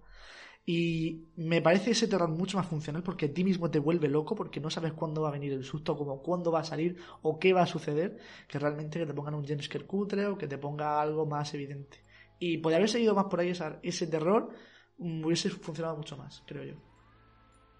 O sea, a mí nos parece que el, el tema este de las uñitas, que se, no deja de ser ya un, un recurso ya como muy, muy abusado. El tema de voy a meter una cena de una uña arranca. O sea, que es como que, eh, no sé, el, ¿qué, qué puedo meter aquí? Pues podemos hacerlo de la uña arrancada, que todavía no lo hemos hecho. Y seguro que es novedad. Y lo Sí, meten, o sea, no sé, se ha convertido un poco así ya en cliché. Eh, a mí Mm. realmente en esta película la- me funcionan más, o sea, como ya hemos comentado antes, o sea, esos planos generales en los que estás todo el rato en tensión esperando que salga. Incluso cuando muestran algo, la primera escena que sale una sombra y la sombra simplemente está estática ahí observándolo y él está observando la sombra diciendo que eh, es alguien que está ahí, señora, y, y simplemente mueve un poquitín el cuello y, y luego cuando enfoca, cuando enfoca con la linterna ya no está. O sea, esa, esa, esa tensión sostenida para mí es, más, es, es lo que a mí me, me- me resulta más efectivo. Totalmente Sí. de acuerdo. Sí, es como que tocan un, po- un poco de todo, ¿no? Porque está ese, ese terror más dentro de lo cliché, de lo esperable, y luego también está este terror más, eh, más velado o quizás más sutil, ¿no? De, de los planos abiertos y dejarte a ti que, que te sugestiones a ti mismo. Y lo que os comentaba de esta escena que me gustaba mucho, que es la de al comienzo de la vigilia, cuando él se sienta y se pone los cascos y se aísla, tú escuchas la música que él está escuchando, y de fondo un poco los ruidos en la planta superior de la señora. Me, me generó mucha ansiedad esa, esa escena porque me, me notaba muy expuesta, ¿no? El hecho de que se esté, eh, pues eso, eh, tapando los oídos con la, con la música y demás, estás vendido porque no, no escuchas eh, lo que tienes cerca, ¿no? Tienes un sentido ahí que está básicamente anulado y tienes un, un cuerpo y que pues, posiblemente van a pasar cosas, ¿no? Tú como espectador ya estás ahí expectante, entonces como que, que varía el terror, ¿no? Dentro de, de, toda la película y no se centra solo en el jumpscare, toca varios, varios palos y, esa, eso me gusta. Hmm.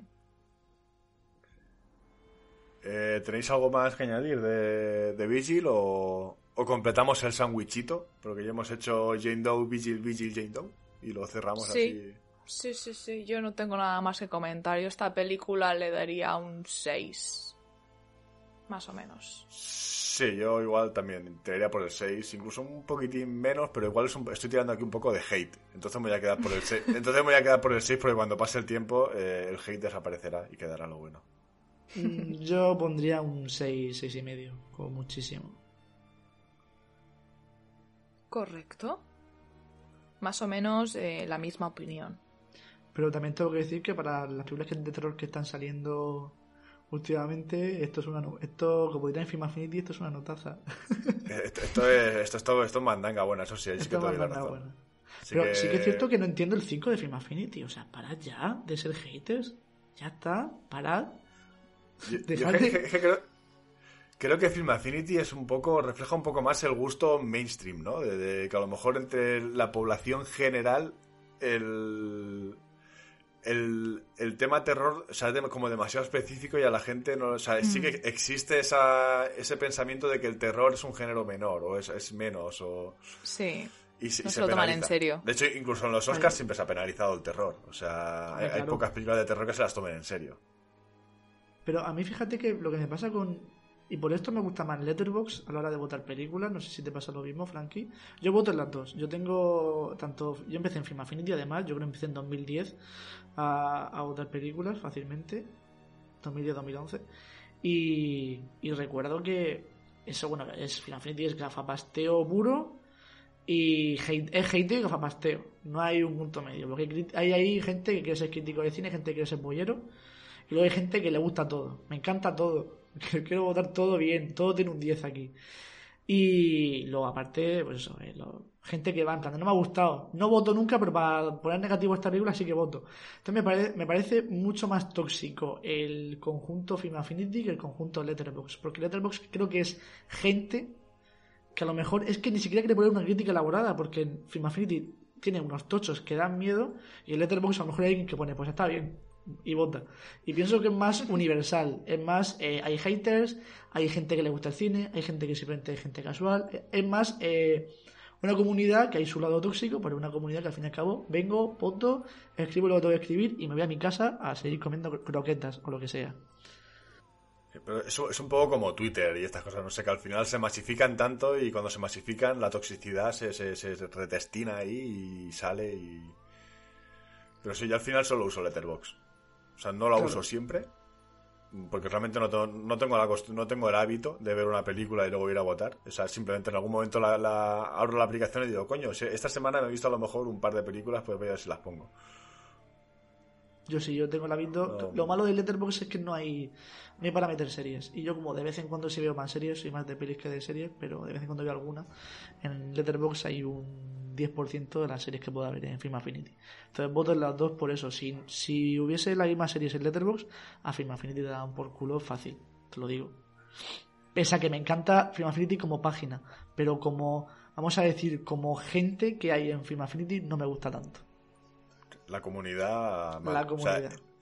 es, es, como España, la gente de puta madre, pero la fanbase eh, puta mierda, ¿no? Al revés, el país muy bien, la gente. o sea, los fans de, la cosa son los que te echan para atrás. Exacto, o sea, yo cuando veo que, por ejemplo, todo lo de. Toda, todo Marvel, muy bien, un 10, y pero, pero luego ves una película que dices tú, ¿qué es esto? Y es como que no es Marvel, chavales. Esto no hay que votar.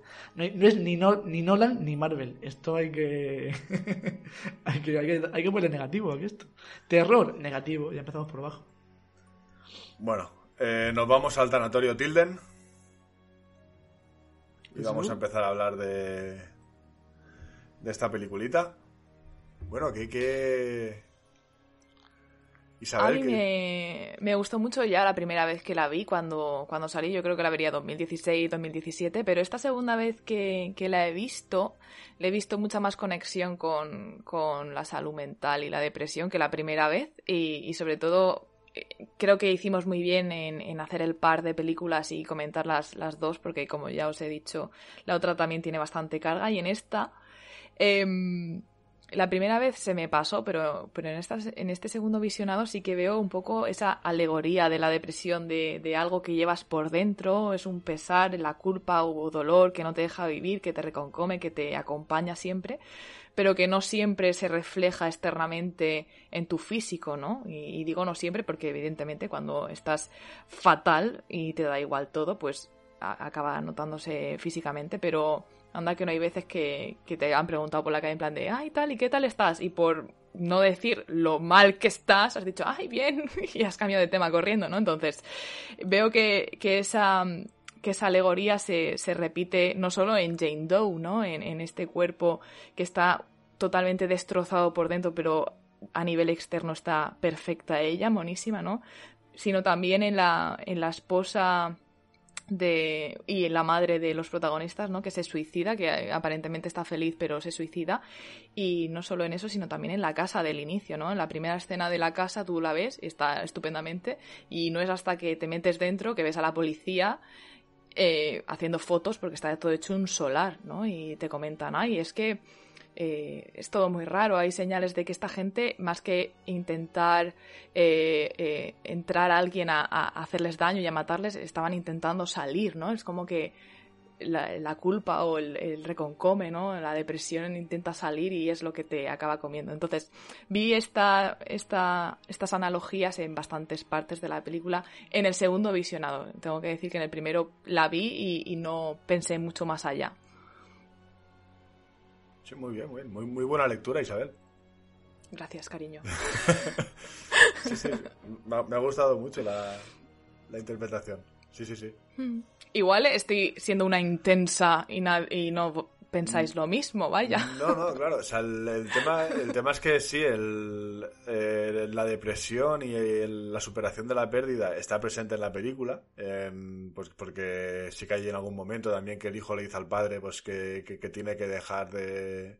Que, que, sabe que está mal por dentro, aunque por fuera no lo muestre. Pero todo, toda esta, esta analogía de, de, de, de, la que la gente realmente estaba intentando salir y no, no era la amenaza de fuera la que entraba, eh, no, no había yo caído. Y... Sí, sí. Ojo, Isabel. Te la, te la, te la compro. Medallita.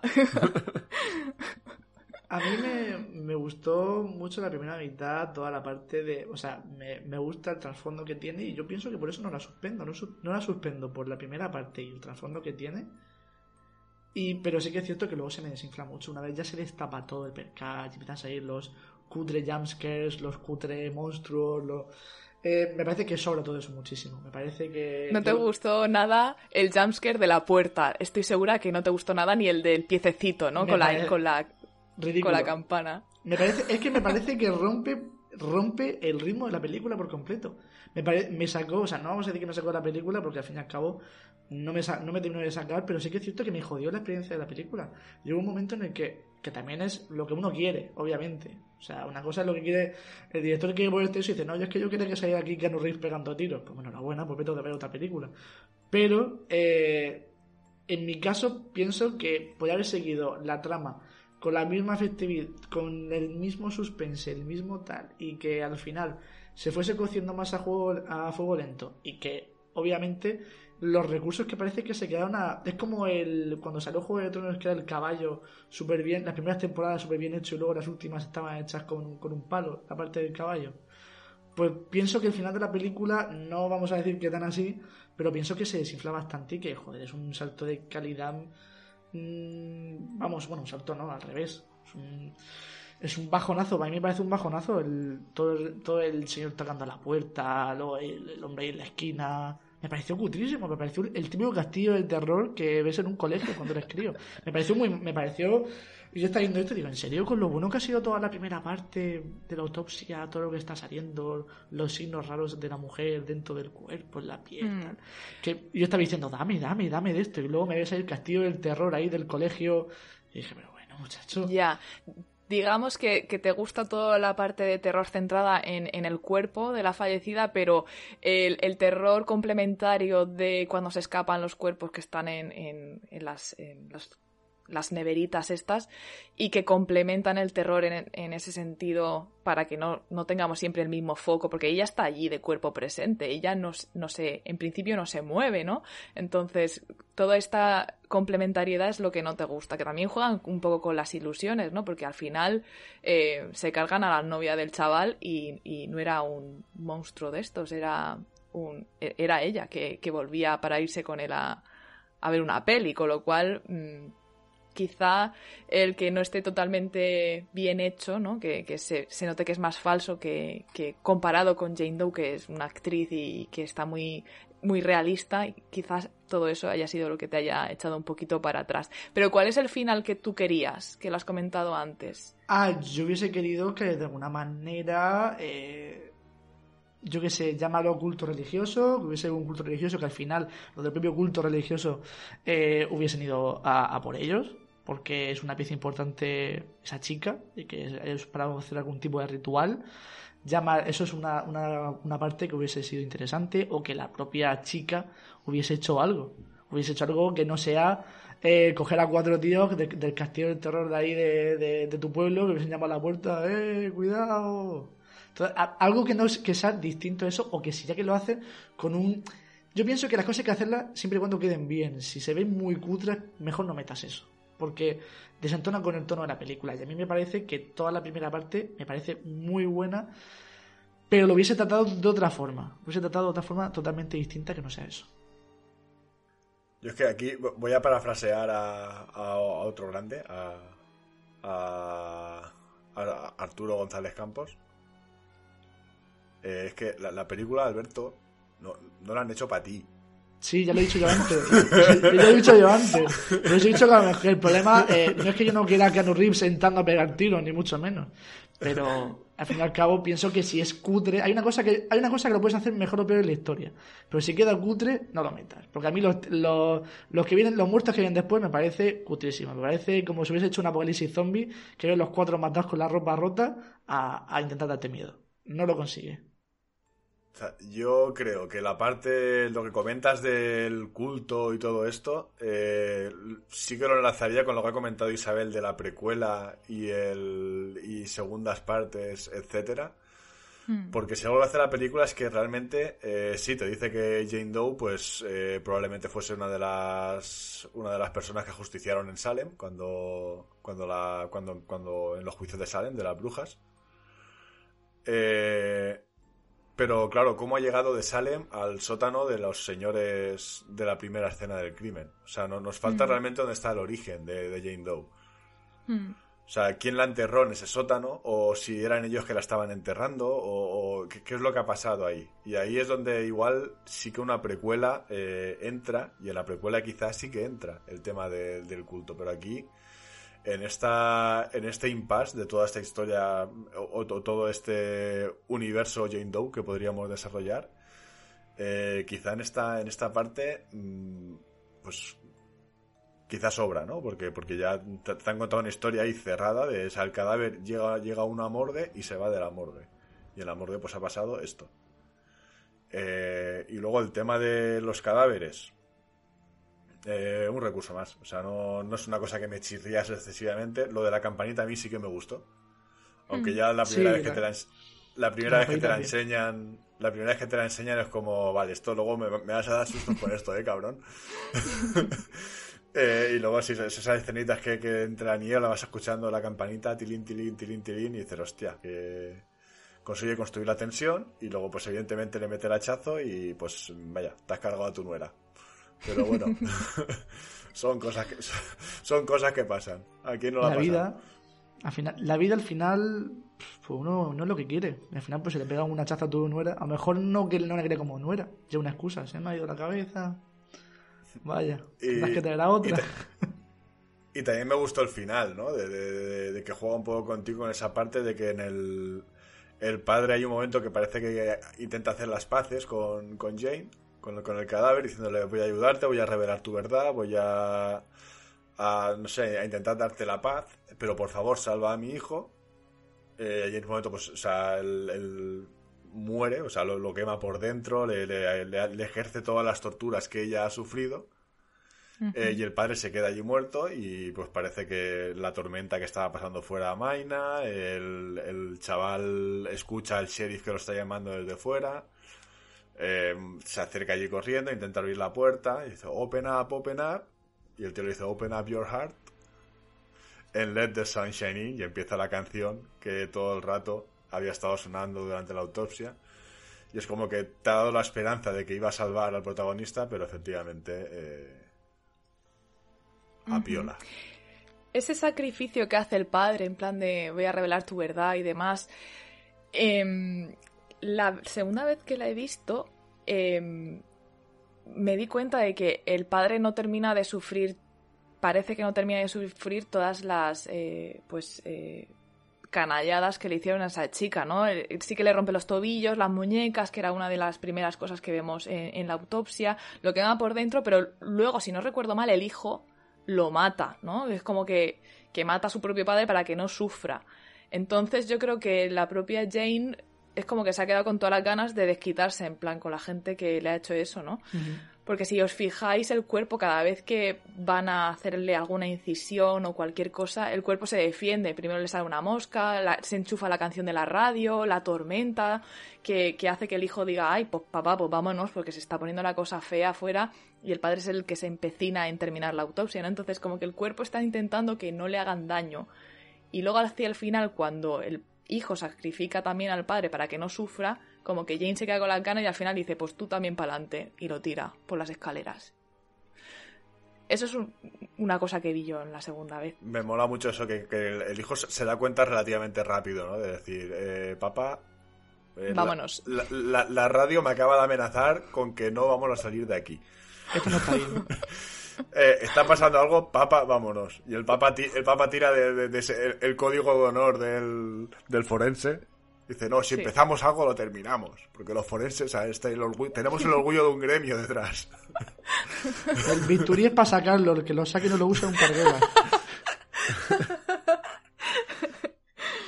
Sí, a mí también me gusta mucho que mueren todos, que no hay ni un ápice de esperanza, nada de finales felices en estas películas. Porque también, tú imagínate, el padre se sacrifica y al final el chico se salva. Pues no tienes madre, no tienes padre y no tienes novia y tampoco quieres esa profesión. Estás solísimo y perdidísimo en la vida. Pues para eso te mueres, cariño. Es así. Y además, explícale a la policía por qué está tu novia con un hachazo en el cuello y tu padre crema por dentro en el, laboratorio. Dile, dile, dile que ha sido el cadáver. Sí, la que jodido, ¿eh? Es jodido, es jodido. casi mejor, casi mejor. Sí. Sí, sí, sí. Eh, ¿Le habéis visto algún fallito a esta película? Porque en la autopsia, cuando, cuando están en la parte de que la están pelando o, o, sí, quitándole la piel como si fuera un conejico, que se ven ahí las marcas y demás, eh, se nota bastante que es un muñeco, ¿no? Que es un muñeco. No podemos hacer nada, tampoco eh, nos vamos a poner exquisitos. Pero em, no sé si es completamente eh, cercano a la realidad, ¿no? Que, que pele la piel como si fuera un salmón de fácil, ¿sabes?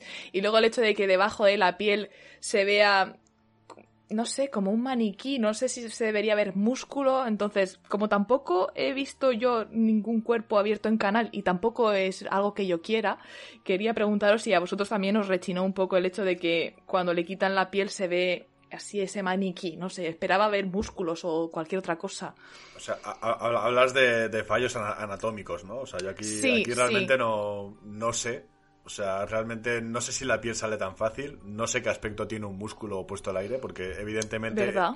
eh, esa, esa cosa de color rojo y blanca imagino que no será. Es que eso es simplemente una- un, un- dibujito que te han hecho toda la vida en los libros del conocimiento del medio para que tú te Claro. lo... Te lo... Pues lo aprietas así, o sea, para que sea más visual. Pero sí que algún, algún cambio, alguna cosilla ahí que, que no me hago, eh, que, que sí que me ha, me ha chirriado. O sea, por ejemplo, llega un momento que, que le sacan, le sacan estramonio del, del estómago. Sí. Y dicen, bueno, esto es, dice el padre, bueno, esto es, esto es estramonio, esto es, es un agente paralizante. Y, o sea, el estramonio no es paralizante. O sea, el estramonio es una droga pues, que causa alucinaciones, causa, pues, eh, puede, puede llegar a causar convulsiones, cierta distorsión en los sentidos, taquicardia, o sea, incluso puede, ser- puede llegar a ser excitante. O sea, puede llegar, hay gente que, que- que se pone de estramonio y se le va la pinza y salta por una ventana, ¿sabes? Quiero decir, o sea, e, es de todo menos tranquilizante. Y aparte dicen, Mm. bueno, es propia de ambientes del norte. Bueno, realmente no. O sea, aquí eh, o sea, en Guardamar crece estramonio por ahí y la policía a veces va a, a decomisar el estramonio que crece salvaje por ahí, porque eso si, si alguien se lo come, pues le puede pegar ahí un chungo. Eh, luego, aparte, el que más. Eh, tenía por aquí apuntado una cosita más. Ah, sí, el, el re- el reloj del, del laboratorio va un poco como loco. O sea, es en plan, en algún momento, cuando es, cuando es, eh, cuando es pertinente a la historia que se vea el reloj, en plan, porque él se supone que ha quedado con su novia a las 11 y ahora ha empezado la autopsia tipo a las 9 o así, y hay algunos planos que sí que es un primer plano del reloj y te muestra una hora, pues va avanzando, en esos planos va avanzando normal, pero cuando están haciendo la autopsia y se ve de fondo el reloj, el reloj va a su putísima bola, o sea, va haciendo lo que... Pues Lo decir que, que- no, que las, hor- las sí. horas no cuadran. Sí. ¡Ostras! Pero, o sea, quiero decir, est- estos son fallitos de récord que al final, pues, o sea, te los puedes comer, de, que son normalillos. Pues, Hay también una parte que va a escribir algo en la pizarra y está esa misma cosa que está escribiendo que acaban de descubrir. Cu- Cuando, cuando, cuando abren el cadáver y encuentran un paño con unos números romanos y él va a escribir los números Sí. romanos, pues los números romanos ya están como que los ha borrado alguien. Que imagino, que, imagino que, que de, que de una grabación anterior de la misma cena, Claro. pues que se, se les dejó ahí y alguien no o sea, pasó el borrador, pero no pasó un pañico húmedo para quitar ahí las marcas de, de la pizza. Me hace gracia que lo menciones porque justo he visto un par de, entrevistas con el director y, y Emil Hitch, que es, el, que es el actor que hace del hijo, y, en las dos entrevistas comentaban el hecho de que eh, bueno, grababan siempre en esta, en esta habitación y demás, y que llevaban mucho orden y mucho cuidado para mantener la continuidad de todas las escenas y no cambiar de sitio eh, los instrumentos que utilizaban y demás, pero, pero ya veo que, que alguna cosita se les, se les ha colado. Yo la verdad es que no me di cuenta, os lo voy a, os lo voy a reconocer. Es que no tiene que ser, no tiene, no tiene que ser nada fácil. O sea, quiero decir, con tantas cosas en medio, mm, o sea, es muy fácil que, ¿sabes? es que tampoco sabes en qué orden vas a montar, cómo lo vas a hacer después. O sea, y a todo lo pasado es fácil sacar fallitos, pero, pero hay que hacerlo. Sí, sin ir más lejos, en la película oscarizada de. Eh, bueno, la última de Waititi, la de. La de Jojo Rabbit. Hay un, hay un fallo de récord monumental que yo me di cuenta en el cine y dije. ¡Ah! ¡Ah! ¡Ah! Que no sé si habéis visto la película.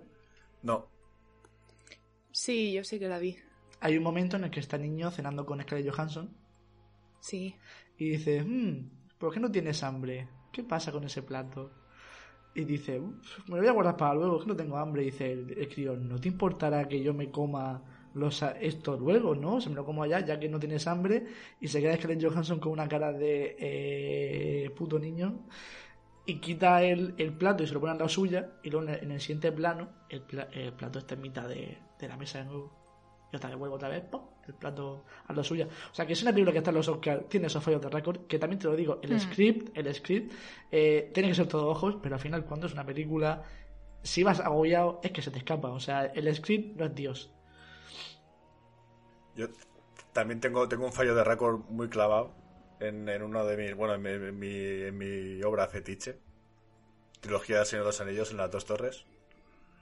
Que ha- hay, hay una parte cuando están Pippin y Merry huyendo de los orcos, cuando, cuando consiguen provocar que se peleen. eh, y ellos o sea, huyen en la oscuridad con las manos atadas y atacan los caballeros de Roja en ese momento.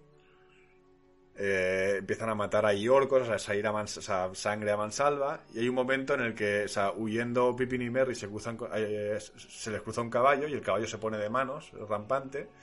Eh, Pippin se gira, cuando se gira tiene las manos desatadas y empieza a gritar ¡Ah! Y cuando se vuelve a girar para esquivar al caballo la vuelve a tener atadas. Eh, y cos- cositas así muchas. O sea, eh, en cualquier película te encuentras algún, alguna cosita. Y de bueno, bueno, bueno, ir más lejos, en Los Caballeros de la Mesa Cuadrada, ¿la has visto, Frankie? Sí, por supuesto. Pues el momento en el que está haciendo la- una entrevista a un, a un periodista, un señor mayor, y llega un caballero y le pega un espadazo, ¿eso qué?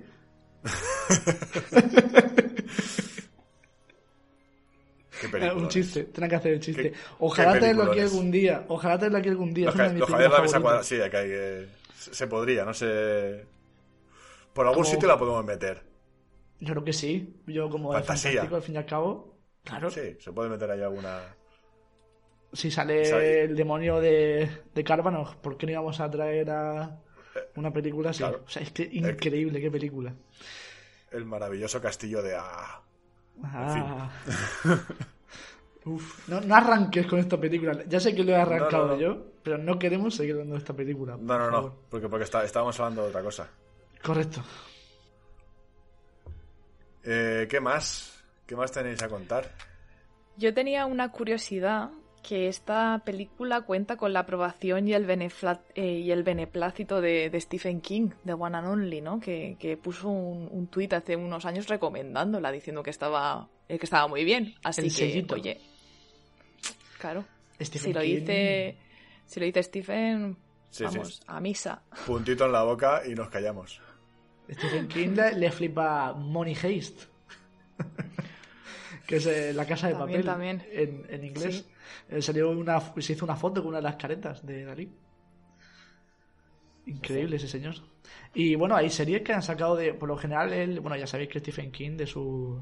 De cuando salió Resplandor, se casi se infla hostias con. O sea, no, no literal, pero sí que hubo muchas denuncias con, con Stan Lee Kubrick. Sí, sí, ya, ya. Sé, sé- sé que no le gustó muchísimo la. Hmm.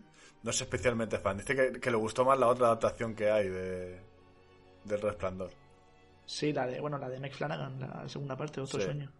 Hmm. Y también La de le. McGregor. La de Ewan McGregor, correcto. Que también le gusta mucho la serie esa que salió James Franco, que está basada en un libro que hay como una máquina del tiempo en el que quiere cambiar el que no maten a, a Kennedy. No sé si habéis visto esa serie. No. Pues está muy bien y, y también le gustó mucho. Y también la película de la niebla dice que ojalá se le hubiese ocurrido ese final a él. O sea, ese final es muy. Para mí es uno de los finales más impactantes de. de- Top Pero 3, sí, para mí top 3 del cine. O sea, top 3 del cine, increíble ese final. O sea, es normal que luego dijera, me cago en mi vida. Que además, eh, Stephen King, que esto está, ahora mismo estamos hablando mucho de este señor, pero en It 2, que sale el protagonista, que es un guionista de... No sé, bueno, ¿lo habéis visto? It 2. de- Sí, sí, sí, claro. Y siempre dice, no, es que te pasa lo mismo de siempre, que no sabes cómo acabar tus libros. Sí, no, sa- no sabes acabar las historias. Es un poco biográfico suyo.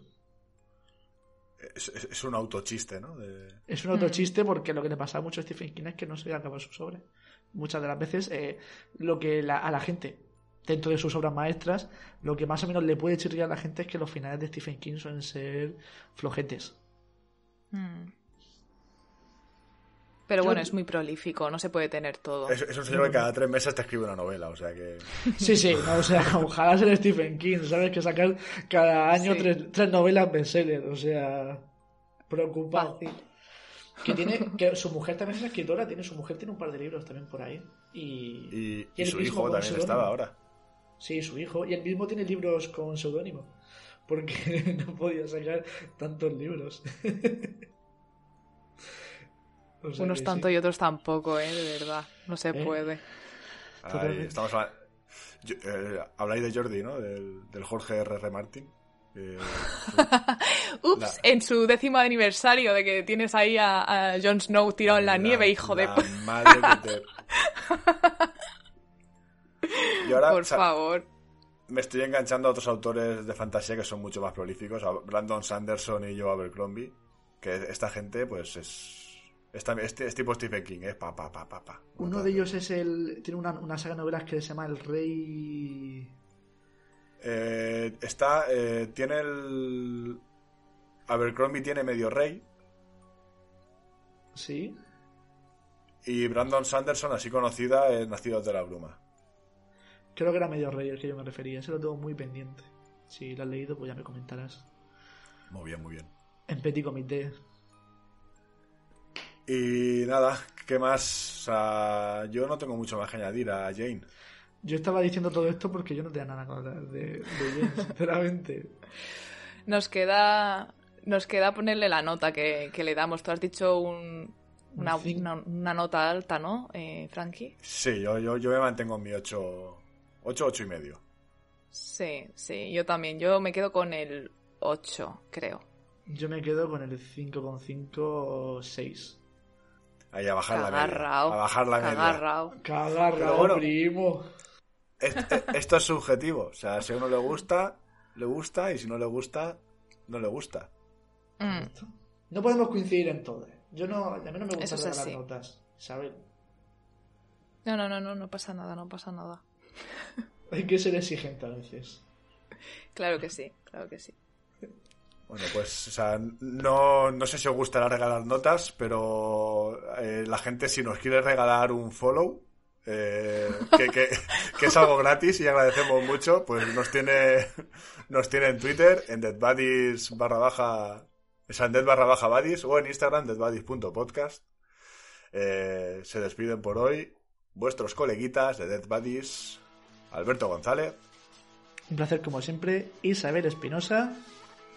Y Frankie Medianoche.